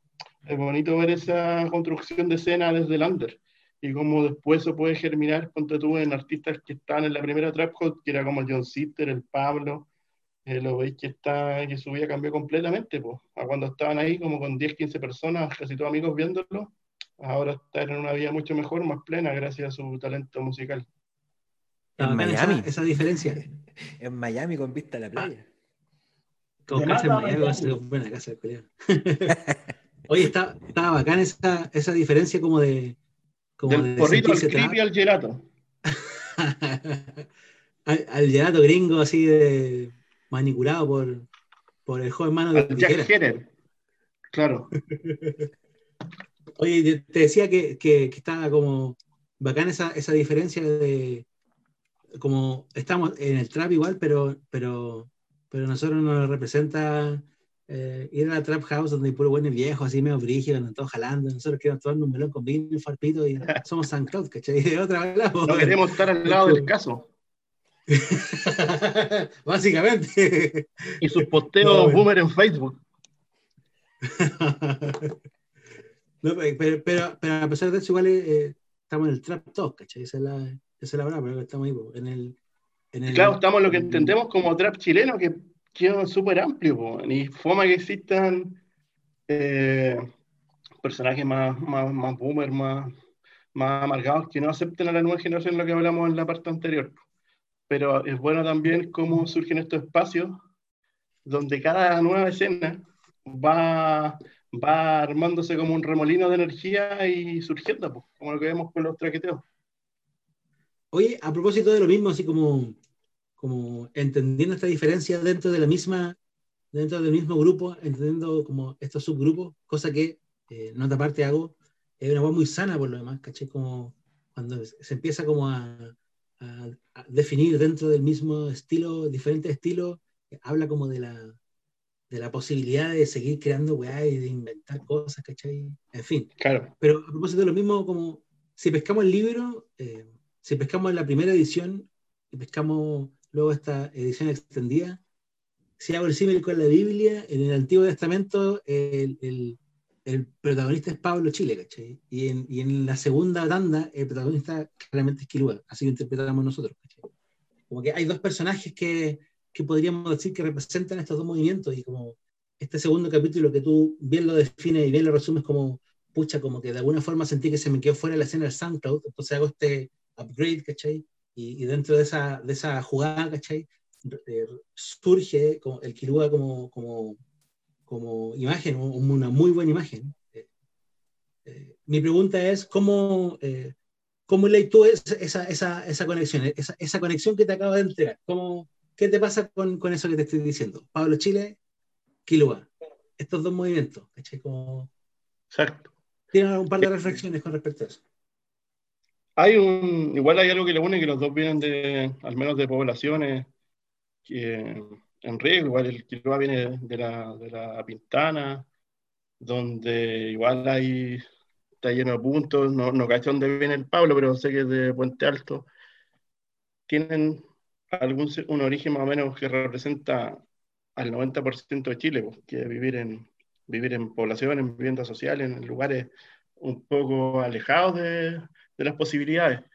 Eh, la, igual yo veo lo que une a ambos cabros, que lo que les comentaba un poco antes, que se dieron cuenta de que tenían un talento con el cual podían tirar para arriba, que era hacer música, crear música, tener una posibilidad de, de, encontrar una vía, ¿cachai? Para salir, sacar adelante a, a los suyos. En el caso del, del Kirua, lo que le hace también eh, repercute en el, en el Jasnik, que es uno de los productores eh, que, que, trabaja con él, ¿cachai?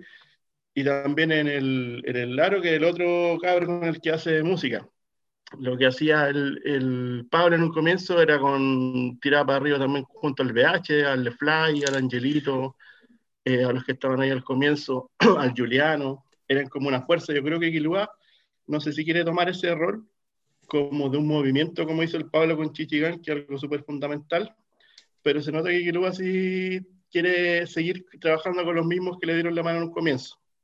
En eso, por, ejemplo, encuentro que hay similitudes, como el Pablo siguió con BH hasta, hasta allá que estaba pegado con éxito, y luego sigue también con esos dos productores.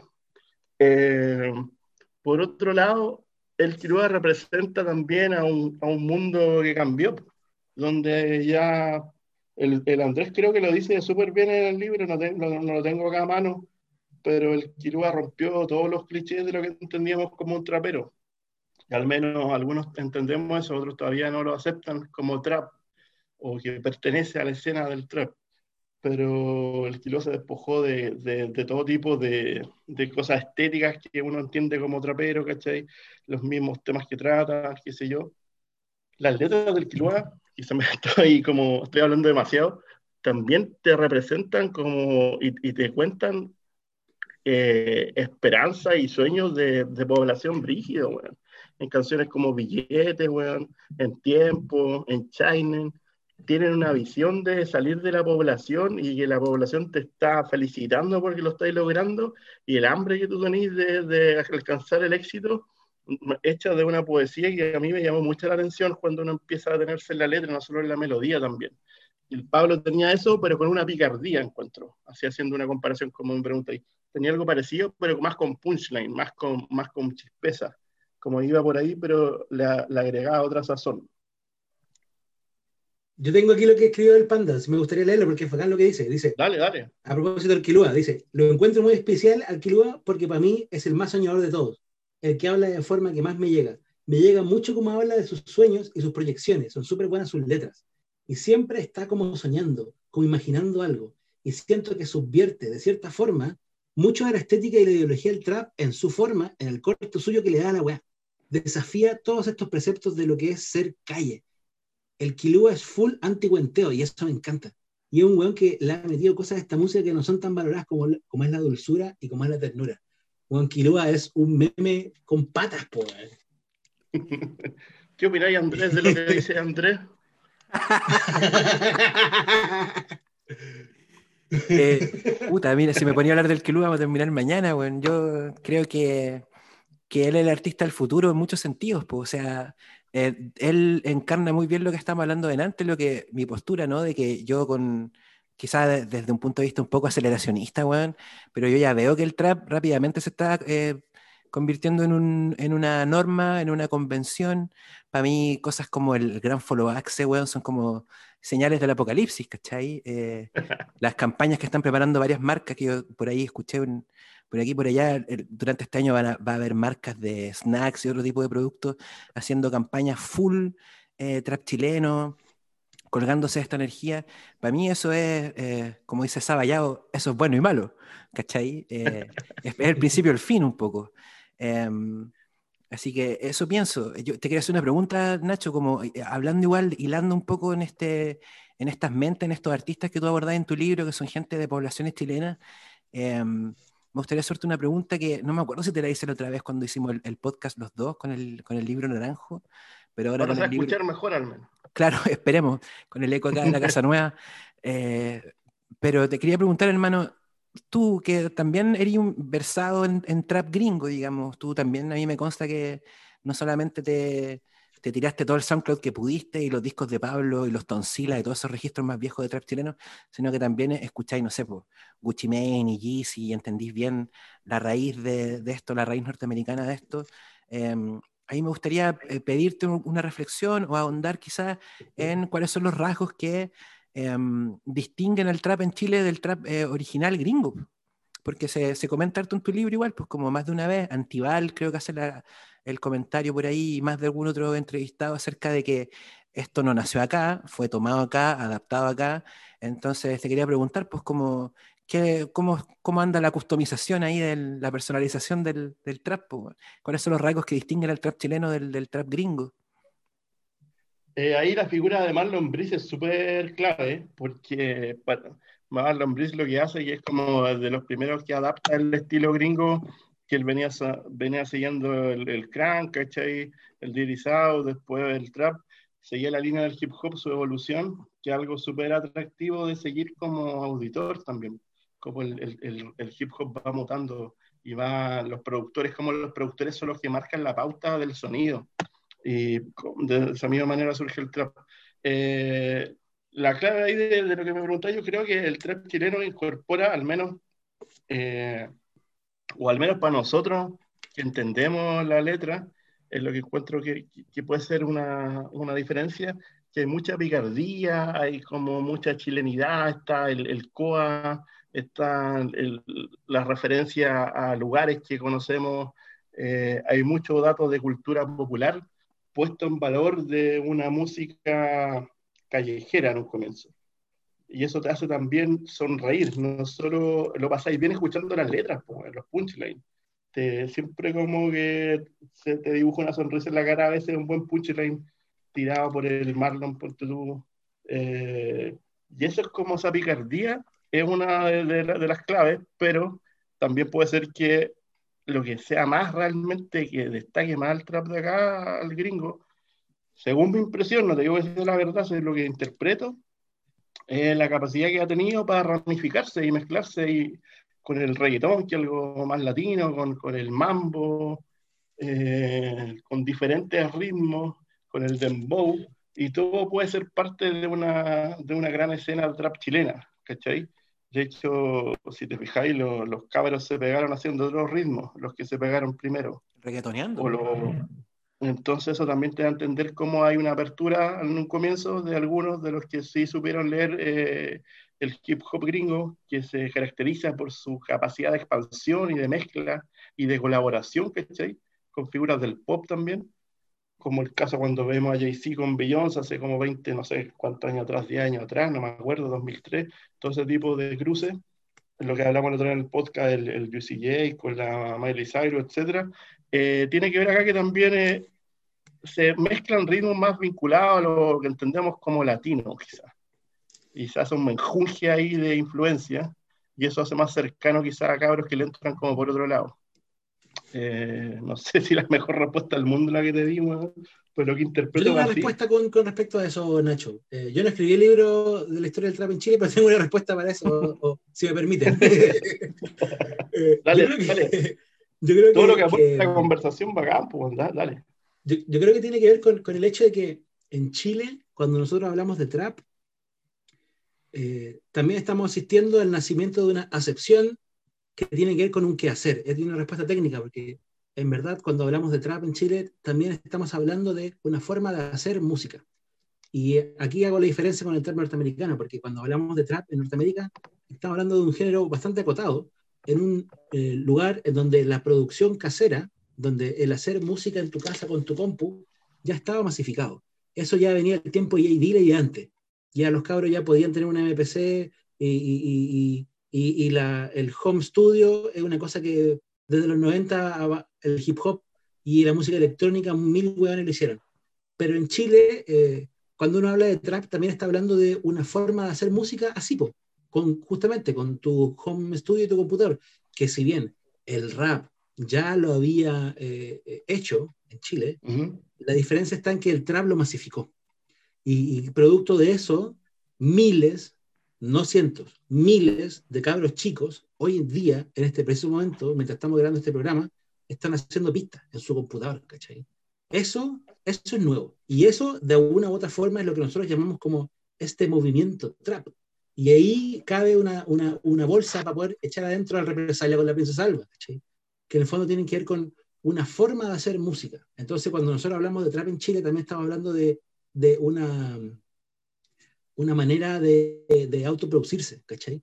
Que, que, si bien los gringos la compartían, pero no es, lo que, no es algo que lo hace identitario como tal, sino que los gringos ya venían haciendo esa weá mucho antes en el hip hop, ¿cachai? Pero aquí en Chile esa weá llegó, llegó de una manera tal que se masificó, hizo que los pendejos todos y toda la gente, los cabros chicos, ahora ya no quieren ser futbolistas las pobres, ahora quieren ser cantantes. Es una forma de hacer cosas. Yo lo que quiero decir para, redondear un poco esto, respondiendo igual la pregunta que debería estar respondiendo el protagonista de esta conversación. eh, yo creo que, que, a futuro, cuando ya tengamos la perspectiva que, que brinda, digamos, el, el, tiempo, nos vamos a dar cuenta de que el trap era solo el comienzo. Era solo el, el punto partida, porque después, claro, va a agarrar mil nombres mil, y mil, mil características más, pero como dice Castro, esta es, la forma, es la forma de hacer las cosas. El trap es el, inicio nomás de una weá que, de una, de una nueva norma en el fondo, pues que va, va, va, a hacer, o ya está haciendo, digamos, esto de grabar en la casa y FL, PC, en la condición que esté. El represalia contaba que había hecho lo suyo con, con el computador de la Junaep, pues, creo que el Nacho Hugo también. en el libro lo dice. Sí, pues, lo dice en el libro. Oye, empalmando con el libro, em, hablemos de los memes un poco. Dale, pues. Puta, a mí me encantó una cosa que, rescato mucho de tu libro, hermano, el capítulo de, dedicado a, a, Malayas Posting y todo el fenómeno de los memes. Eh, creo que em, por ahí igual hago la... Yo mismo, digamos, me autocito que aparezco en ese capítulo diciendo que bueno, es increíble yo, las comunicaciones musicales, los comunicados de prensa, la, todo ese tipo de, cosas, que es una, un mundo, digamos, del que yo he sido parte durante muchos años y son comunicaciones que he recibido durante mucho tiempo. ¿Qué parcas eran, loco? ¿Qué, qué cosa más como, como docta? Y ni siquiera docta, porque de repente ni siquiera era tan buena o profunda, sino simplemente seria y acá los cabros llegaron a convertirlo, weón, en un. a chasconear esto, weón. A chasconear la forma en que se difunde un, un, músico, en que se hace conocido. Em, háblame de eso, hermano, y, de, cómo te diste cuenta tú de esto y en qué momento dijiste, bueno, esto tiene que ser parte del relato del libro. Cuando tuve como más certeza de que estaba ocurriendo este fenómeno fue por una nota que hice de puros beatmakers y productores que se juntaron en la casa del BH, que salió para el Clinic el 2019 creo, y en un momento el Chander me dice, y yo le, le preguntaba qué ha pasado el último tiempo, que esto ido tirando para arriba, y el Chander, que era el más jovencito ahí en ese momento, yo creo que tenía 17, 18 años, me decía que los memes han aportado mucho, como que los memes han acercado a los artistas, a las personas, lo han hecho como que sean no tan lejanos como ocurría con otros movimientos, donde uno miraba muy para arriba a los artistas, sino que lo veía en situaciones súper como cómicas, como Alquilúa, que ya Alquilúa muchos lo conocen, llegan a él quizás por el meme y después por la música. Exacto. O, o Alice G, que aparece cada rato en Malaya Posting, los memes de Río Dan, que también son súper divertidos. Eh, te genera que uno, uno vea, a la, es como que vea a la persona detrás del personaje del meme, aparte, y te sintetiza mucho de su personalidad como que te acerca, te da una idea de quién podría ser ese buen que te está cantando tal cosa. Como que te, en un momento, en, un, en una sola captura de pantalla, ¿cachai? Te transmite muchas más ideas que cualquier comunicado prensa latero de una agencia de comunicaciones. A eso iba así, Fome, fue, Y aparte que cada mes, cada vez las cosas son más instantáneas y más desechables, pues, Tú necesitas cada vez más memes nuevos en situaciones distintas, o los memes van mutando en, en, el, en, el, libro ahí se hablan de los tipos de memes, los cheat posting, los dank, etcétera, y, y te das cuenta que los memes también tienen su propio, su propio submundo de, de, de humorada. Y claro, pues lo que hace Malayas Posting es súper destacable. Pues. Aparte que Malayas Posting tiene hartas historias que aparecen y no va a revelar muchas, pues, pero por ejemplo tienen un beef con el Pablo, entre comillas. Ah, que Pablo lo tiene bloqueado. Pablo Chile supuestamente los tiene bloqueados. Está este, este, remix que nunca salió, que supuestamente que grabó, grabó con, con Gotay gracias a, lo que, a lo que mandó Malayas Posting y no recuerdo qué más. Bueno, el Lucifer también tiene una página de memes con el Nobru. Es súper representativo de esta generación y, y, del trap chileno, los memes. Y aportan el humor, bueno, el humor es súper importante en, un, en una agua tan densa como hablamos antes de la historia de los que están y los que no están. El humor es, es algo que siempre va a unir a todos.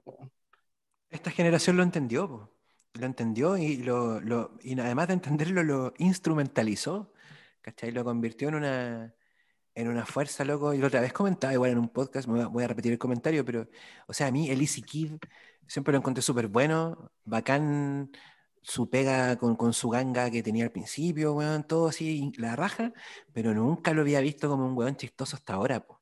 Y el, el verlo ahora como, como un objeto de risa me hace escuchar la música distinto también, pues, experimentar, digamos, su obra y su arte desde otro punto de vista, también entendiendo que no solamente es un weón talentoso y con el medio estilo, sino que también es, es un weón chistoso, ¿cachai? otro weón chistoso como, como puede ser Castro, como puede ser así cualquier amigo de uno, ¿cachai? Y eso está muy bueno. Eh, otra cosa, em, em, claro, o sea, pregúntale a Tetón, ¿cachai? ¿Dónde está él ahora gracias a que es muy simpático?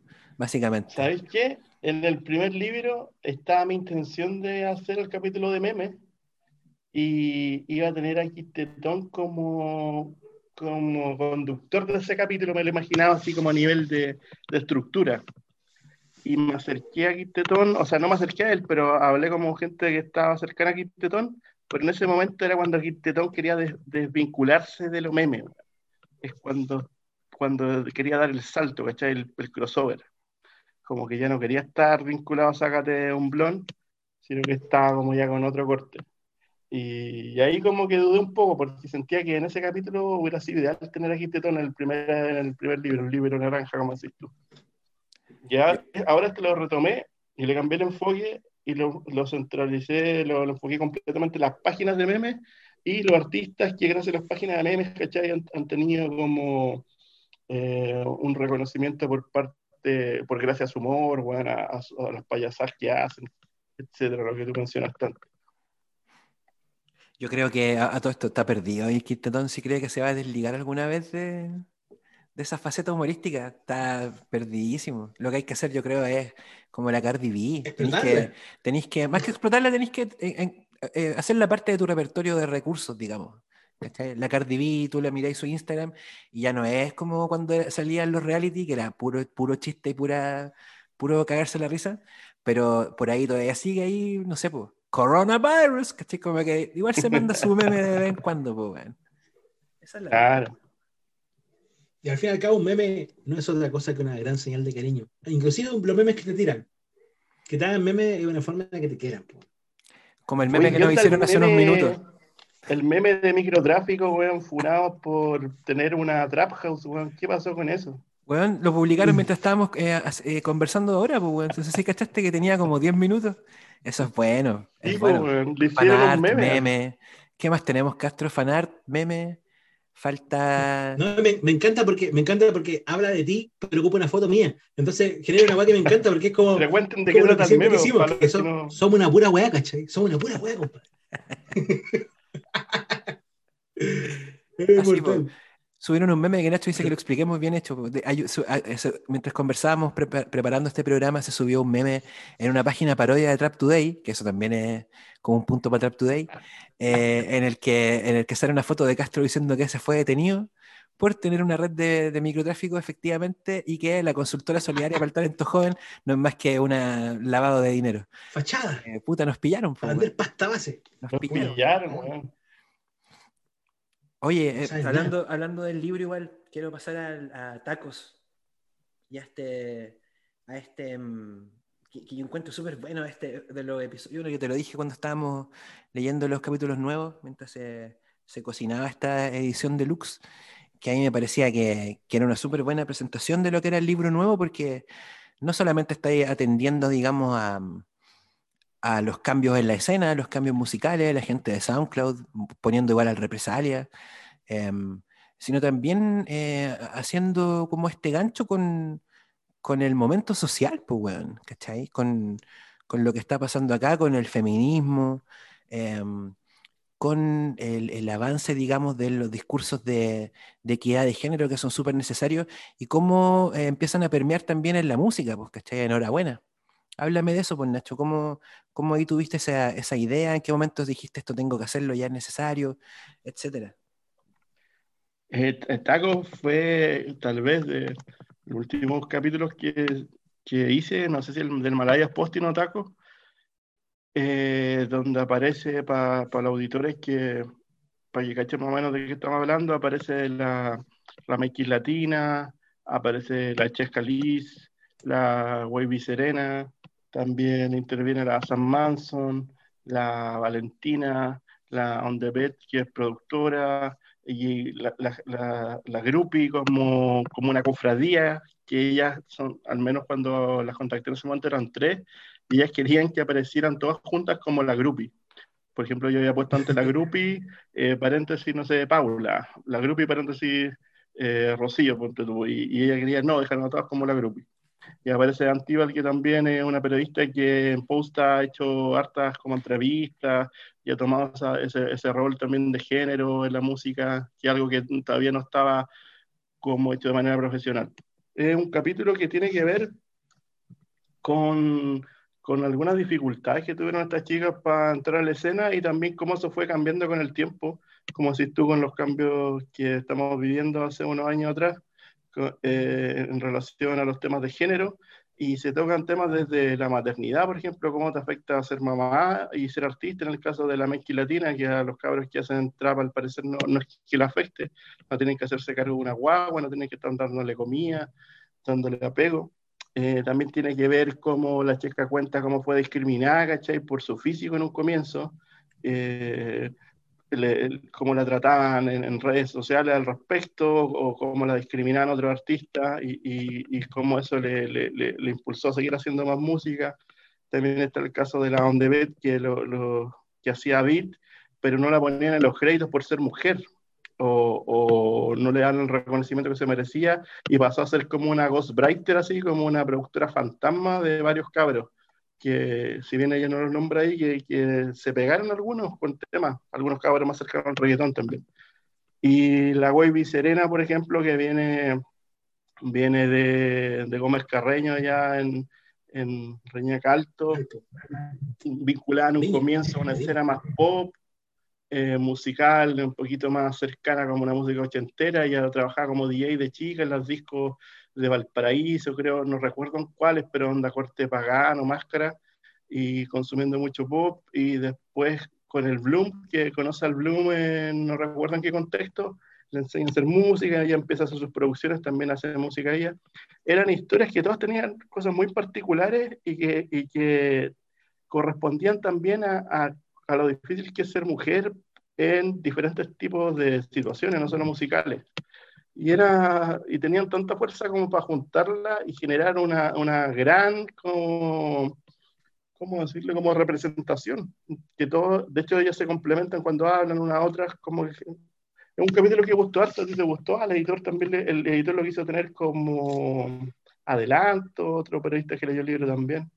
Y a las cabras les gustó, pues lo más importante, yo se lo mandé a todas, que eran súper conformes con lo que decían, con lo que se representaba, cómo se presentó. Así que bacán. Por si acaso pasa el dato, está disponible en, en, el sitio web de la Bio Bio, lo subieron el viernes, creo. Hay que buscar el capítulo Bio Bio en Google y te sale. Mochiati nos debís plata por esta mención. Mochiati. Nos debís, monedas por esta.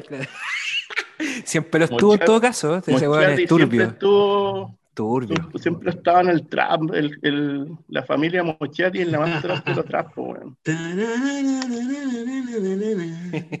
sí, no, son, oscuros, para, no, quiero decir una cosa que en verdad es, como que solo, solo, lo quiero decir porque, porque me gustó mucho, pero una, de mis partes más, más eh, eh, entrañables de tu libro es justamente cuando habla eh, la groupie o las groupies, cuando habla de, de, la maternidad y el trap. Es bacán esa weá porque es como una cosa que uno nunca asociaría. Es como, oh, tiene toda razón, caché, como que hay cabros en la, en, la escena que son papás, caché, que, tienen hijos y que, y que, y siguen haciendo su weá, caché, pero como que en caso del hombre, como que el hombre puede decir, oh, quiero mi hijo, le mando un charago a mi hijo.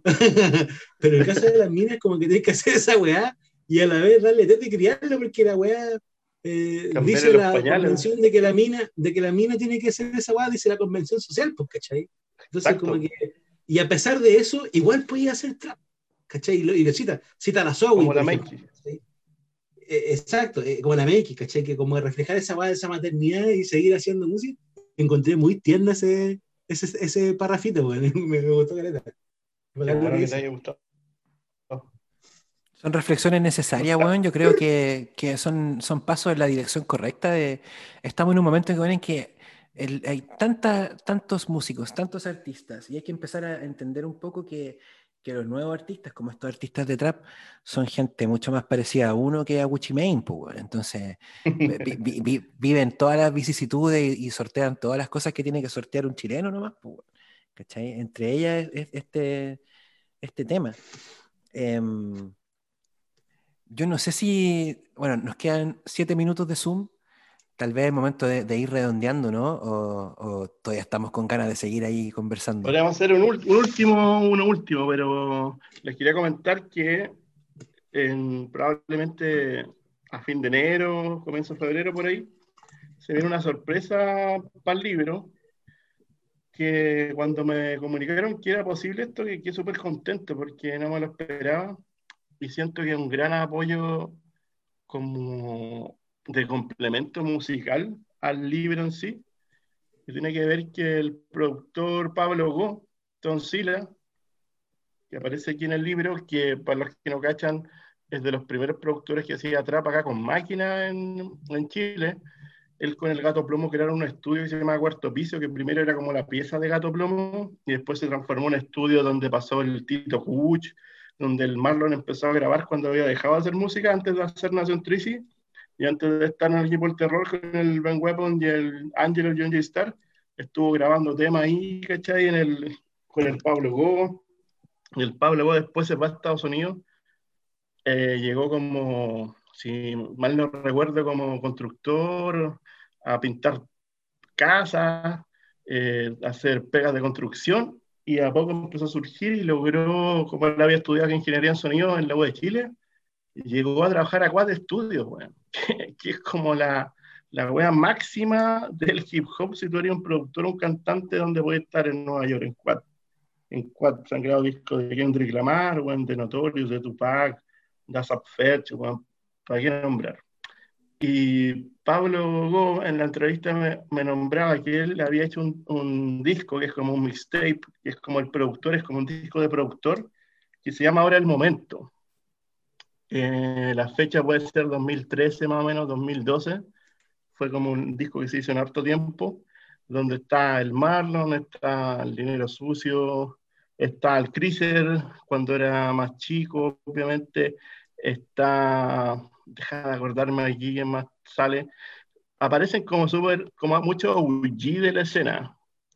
Y la cuestión es que este disco, que se puede pillar por ahí en SoundCloud, él lo quería como sacar ahora, como formato CD, y me dijo que lo iba a masterizar con las consolas de Quad, así como un nivel ya súper profesional. Las mesas de Quad iba a masterizar este trabajo, y la sorpresa es que va a salir un combo de este libro que va a incluir el primer libro, la primera edición impresa, el disco, ahora el momento, en formato físico, y también el, el libro nuevo descargable en EPUB que es como una edición de coleccionista, no sé cómo llamarla, la edición de Lux, gracias a, a, Pablo Goya y el Gato Plomo que se la jugaron, ¿cachai? Con una tirada de, varias copias para los que estén interesados en tener ese, ese trabajo, para los que tengan para escuchar CD también.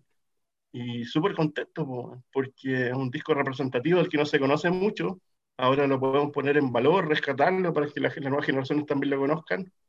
Y con un sonido súper fino, remasterizado en quad, o sea, hay más bonito que eso. O sea, es la mansa, weón, lo que estoy diciendo. Y porque, básicamente porque no es cualquier weón, ¿caché? Onda, puta, a todos los que nos gusta el trap, yo te digo, yo, todos conocemos la historia y, y que el que sea ese y, y, y, y lo que sea el Marlon antes de ser Nación Trice, pero a mí la primera vez que yo dije, esta weá, esta weá es trap chileno, esta weá es trap chileno fue el, el de Trap 1, el del Marlon. Y cuando yo escuché, cuando escuché el Trap 1, el Marlon, y veí los créditos y caché las pistas de Toncila y decía, oh, yo decía, bueno, yo quedé para el pico. Y digo, ¿quién es este culiado? ¿Caché? Digo, what? Y, y, y, es una de las cosas hermosas que tiene el libro, que es justamente como, como hace este relato de esta construcción de estos personajes, tú te das cuenta de la importancia de estos personajes y te das cuenta de, de cómo está todo unido, ¿cachai? cómo está todo hilado, cómo, está, cómo esta red está toda llena de, de, de, pasos, ¿cachai? Y en el fondo es como una doble cara este juego del, de la animadversión contra los artistas que siempre relatamos, que es relatar que dentro de la escena está todo conectado, brother. Donde la primera tocata y Lucas se la movía la, la Tomasa, ¿cachai? Y, y, ese tipo de weas, y gracias al Richie se conocieron un montón de weones, ¿cachai? Está todo conectado. Y, y, la importancia de weones como ese es vital, ¿cachai? La importancia de gente que de repente no, no están nombrada, ¿cachai? No sé, por el Jim, o el Gato Promo, gente que de repente no, no pegó ningún tema, o qué sé yo, no, o, o, no iba por ahí la cosa, pero, pero hicieron cuestiones y, y, generaron movimientos, juntaron a gente, principalmente, juntaron personas, provocaron la instancia de juntar personas que fue vital, y es vital, ¿cachai? Entonces, es, es maestro, bueno, es maestro. Sea, bueno, Quad Studios, Tupac, ¿cachai? Onda, eh, una historia de la música brigia. Oye, de hecho, para pa, pa acá lo que decís, Castro, bueno, es bueno como para pa aportar... Eh y que tú lo, lo pongas en valor, porque claro, la, las pistas del Tom Sila, la gracia que tienen, que son hechas a la antigua, tocando la máquina, la MPC, los CAO, los MUG, todo el cuento, 808, el loco toca, y eso se nota en el sonido del de trap, y por eso el, el, Marlon y el Paul destacan tanto el sonido de Tom Sila, porque tiene un sonido único, es de los productores que tú podéis decir, tiene su propio sonido, no está imitando otro, el trap gringo no está reciclando, tiene un sonido especial. Y hoy un detalle, me acuerdo que de, de todo esto, es que el, el en esa época también trabajaba con el marjiguanero, que en esa época ya no estaban en, en resonancia. Y, y, ahí está el, el represalia chico, pues, cuando era una guagua en represalia, y me contaba que iba para el estudio con el represalia guagua que estaba a grabar el marjiguanero, y marjiguanero como que no se atrevía a decir garabato delante del represalia, pues, porque no quería que escuchara la web que decía. Y ahora, pasando mucho tiempo después, el Represalia está grabando, está trabajando con el Tom Sila, con el Tom pues, veis cómo han pasado, no sé, como 17 años, y se ve que Tom Sila sigue trabajando ya, y sigue respetando, con la, trabajando con los mismos locos de antes, pues, que trabaje con el hijo de, de, de te dice mucho de él, pues, como persona, como una persona súper humilde que está en cuadro en Nueva York, pues, la meca del hip hop y le esté dando la mano a las mismas personas con el que se codiaba antes, po. el gato plomo, no, el sí. Marlon, es un buen el marjibuanero. Sí, es un buen real. No, no, tengo, no, no, lo conozco, me lo cruzo en la calle, no tengo idea de quién es, pero es un buen real que admiro. Es súper bajo pista, perfil. Encontrado muy bacán entonces, y, y, y, sigo diciendo lo mismo que, que, que, recalcaba, la importancia de los productores, la importancia de la gente que está ahí haciendo weá, esos nombres que de repente, puta, se pega, no sé, pues, ¿cachai? Se pega el Kilua, pero cuando se pega el Kilua se pega él y, su, y, y, y, y los cabros. Claro, y el Alvin, claro. Se, se, claro, se pegan los cabros, pues están ahí. Y, ese aguante, esa pega, esa pega es muy valiosa, bro. Y una pega que está bacán nombrarla, está bacán mensurarla, ¿cachai? Como, no sé, pues, la importancia del gym. O, o, o, o, cuando nació esta weá, ¿cachai? Eh, eh, eh, los videos del Elohim, ¿cachai? Son cosas importantes, claro. pues, son cosas que aportan y que son nombres que de repente no se llevan todos los créditos porque no están ahí en la palestra en primer lugar, ¿cachai? Pero, pero si tú le preguntas a los artistas, están en el toque, oye, puta, gracias al Weiser pasaron hartas cosas, ¿cachai? Eh, eh, no sé, pues, te, bueno, te puede caer bien o mal el caso, pero las fiestas que el loco hizo congregó un montón de buenas y en, importancia, ¿cachai? Sí, pues hizo, y de repente no están pegados ahí arriba, pero, pero es cultura. Pues, hizo billetes también. Sí, pues, demás, pues, pero, pero es parte de la cultura. Pues, el trap.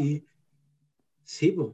Sí, pues, sí, pues si el caso... Es, es bacán ver ese mapa, ¿cachai? Como cómo se juntan esos nombres, ¿cachai? Polenta esa Sí, por el caso es respetado por los cabros jóvenes de ahora por lo mismo, porque se la jugó por esos carretes, por hacer fiestas, por hacer escenas, y es cierto.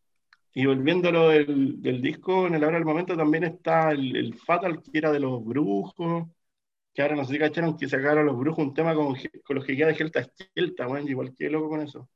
Como que hicieron un, cruce. Y está bien más. Caché que ¿Mm? como que el CHR produjo un disco a Onyx. La dura, mira, eso no sabía, qué buena, qué bonito eso también. Para que los que nos gusta el hip hop, que esté eso también bacán, weón.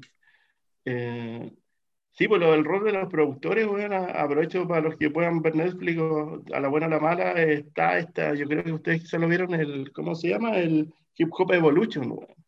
Muy lindo. Buenísimo. ¿cierto? Que culturiza harto, te muestra la escena, pone en valor los trabajos.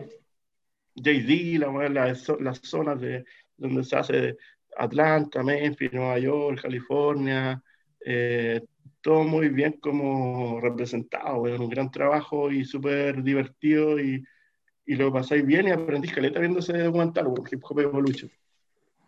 Yo quiero hacer un comentario igual sobre lo del disco Tonsila porque eh, insisto en, que habla mucho sobre el, impacto del libro, que es una cosa que primero que nada es muy extraño para mí. Estoy acostumbrado, igual conozco gente que saca libros y todo, y por lo general igual las cosas se editan en un anonimato bien espantoso y con muy pocas repercusiones, digamos, en el, mundo como eh, más práctico. Y, yo lo, y yo lo que siento en el, con tu libro, hermano, es que, o sea, está lo de Tonsila, que se motivó con tu libro, y, que, que, responde como al impulso tuyo en el fondo. Em, yo encuentro que con el libro Naranjo, con la edición 1 de, tu libro, se eh, hizo un aporte muy grande en la construcción de discurso de esta escena y se volvió cada vez más común em, escuchar, y yo lo siento muy ligado con el libro, eh, como se volvió muy común reivindicar al Marlon que es una cosa súper necesaria, que nosotros la veníamos haciendo con Castro desde el episodio 1 de Microtráfico. Eh, se volvió súper común, como que se volvió casi como Vox Populi en la escena, como este el papá, ¿cachai? Lo sabían muchos, pero con el libro se oficializó. Y creo yo que no estoy, yo no hablo con represalia, bueno, eh, así que no lo sé, pero el hecho de ver al, al Richie con el represalia juntos de nuevo ahora, estoy seguro que tiene que ver igual con la energía que movió el libro, bueno. Que es una dupla ahí que eh, su desencuentro está plasmado, de hecho, en, tu libro, eso es muy entretenido. Y, que se haya juntado ahora también, pues, ¿cachai? Responde a esto mismo, como a este mismo impulso, pues, el mismo represalia en sí. Yo creo que mm, no es que haya estado en un punto bajo de su carrera ni nada, pero el libro ha ayudado a ponerlo a él de nuevo en valor, ¿cachai? Como, bueno, como corresponde al talentazo que, que es, pues, que tiene. Sí, oye, y partiendo por el final, Represalia también era una gran deuda con el libro. Y, claro, el talento de Represalia es único, weón, y esa sensibilidad que tiene en su armonía, en la música plug que hace tan, tan como plug gringa, que tiene que ver como con esta melodía más cercana al, Paper Mario, el sonido México Draw, como, como más juguetona, más bonita, pero con letras callejeras duras, pues, Y ese, ese contraste ese contraste es súper atractivo y él representa más, mejor que nadie ese estilo acá. Eh, y lo que me decía, y yo no te podría decir si sí o no por lo, que me habláis de que Marlon, gracias al libro, quizás se fue más reconocido o que se dio este junte. es probable, pues, sería bonito que fue, fuese así. Eh, serían aportes como latigazos del libro colaterales a, a él y, y, bacán, pues, que ocurra algo. Si tú lo interpretas así, bacano, yo no, te lo puedo asegurar, pero, pero me gusta pensarlo así. Si fuese cierto, sería bueno. Yo estoy convencido, estoy súper convencido de eso, porque es, tú, es, como que el libro funciona y tú también como a través del libro como una especie de, think tank de un solo hombre. que instala ideas, ¿cachai? Como Inception. Así, les voy a, esto lo vamos a decir varias veces, lo voy a escribir en el libro también y de alguna forma, bueno, siendo real además, se, se, logra como implantar en las cabezas de todo el mundo y, que, y bacán en este caso que sea algo real, pues, bueno, ¿cachai? Que efectivamente el Marlon es una piedra fundacional. Los Nation Treaty, al menos directamente, sí me han agradecido mucho que en notas del libro y el mismo libro yo haya tomado ese rol, no sé eh, cómo explicarlo, pero donde he tratado de dar a entender de que antes de los Pablo Chile, yo insisto, los Polímanos, los Lucas, estaban todas estas otras personas que fueron las que construyeron la escena, que el Marlon, el Caso, el Cris Gómez, el Gato Plomo, el Dinero Sucio, que son los que, los que aparecen en el primer capítulo del Dirty South, que es como el que te abre las puertas a todo este otro mundo que vas descubriendo. Y yo creo que sí, pues ellos me, lo han, me, lo han, explicitado directamente que están muy contentos y agradecidos de eso. Así que bacán, pues aparte ya tener como el respaldo de ellos, es como que aquí me importan todos los codes, los Lil Pocket, bueno, y todos esos raperos genéricos. el papá de todos ellos dándome el aguante, pues, weón. El papá de tu papá, el, el trapero favorito de tu trapero favorito. Eh, claro. Yo, lo conocí como el perro Choquete. De hecho, sí, pues ese era, era su. De hecho, el, Marlon tiene, tiene, un tema que se llama Trap Life, súper antiguo con el, el Lord Sucio, que es un rapero del piño ahí de. Genial, genial, Lord Sucio. Muy bueno. Sí, un gran rapero, sacó discazo ahora uno doble para los que les gusta el hip hop. Muy, bueno, muy bueno. Lord Sucio. Era mi cinco Trap Life. Sí, pues el Marlon la está poniendo en el hip hop hace montón de tiempo y, obviamente se merece se merece todo ese reconocimiento. Y ahora el Marlon y el Paul de todos los Nation se vieron recargados en el libro. Está el capítulo Huracán Nation, no sé si, si lo leyeron, donde se, se, habla más de Nation Trici, ¿cachai? De, de, lo que vino después de, de, lo que hicieron primero, que está en el capítulo que ahora se llama Gemini, antes se llamaba Sin Diploma, creo. Ahora se llama Gemini, que quedó reforzado. Y sí, pues está, está más, Razón Trici está mucho más representado de lo que estaba en el, primer, el libro de naranja. Me gusta ese concepto, libro naranja, libro verde. Este es como Trainspotting. Como Trainspotting como el, no sé si te acordáis que la banda sonora de Trainspotting, el, el primer disco era naranjo. De hecho, hasta se parece al, libro, Y el, el segundo es verde, pues, weón. eso estaba en el inconsciente y yo así. De más que sí. Bueno, a propósito de Nación Trici del libro, encuentro de, de la extensión del capítulo, encuentro hermoso, muy bacán, esa parte cuando el Paul habla del Marlon y cuando habla como de cuando él, cuando comienza la banda, como esta sensación de admiración frente a un weón, que es una cosa muy bonita y muy noble, muy bacán como de un compañero.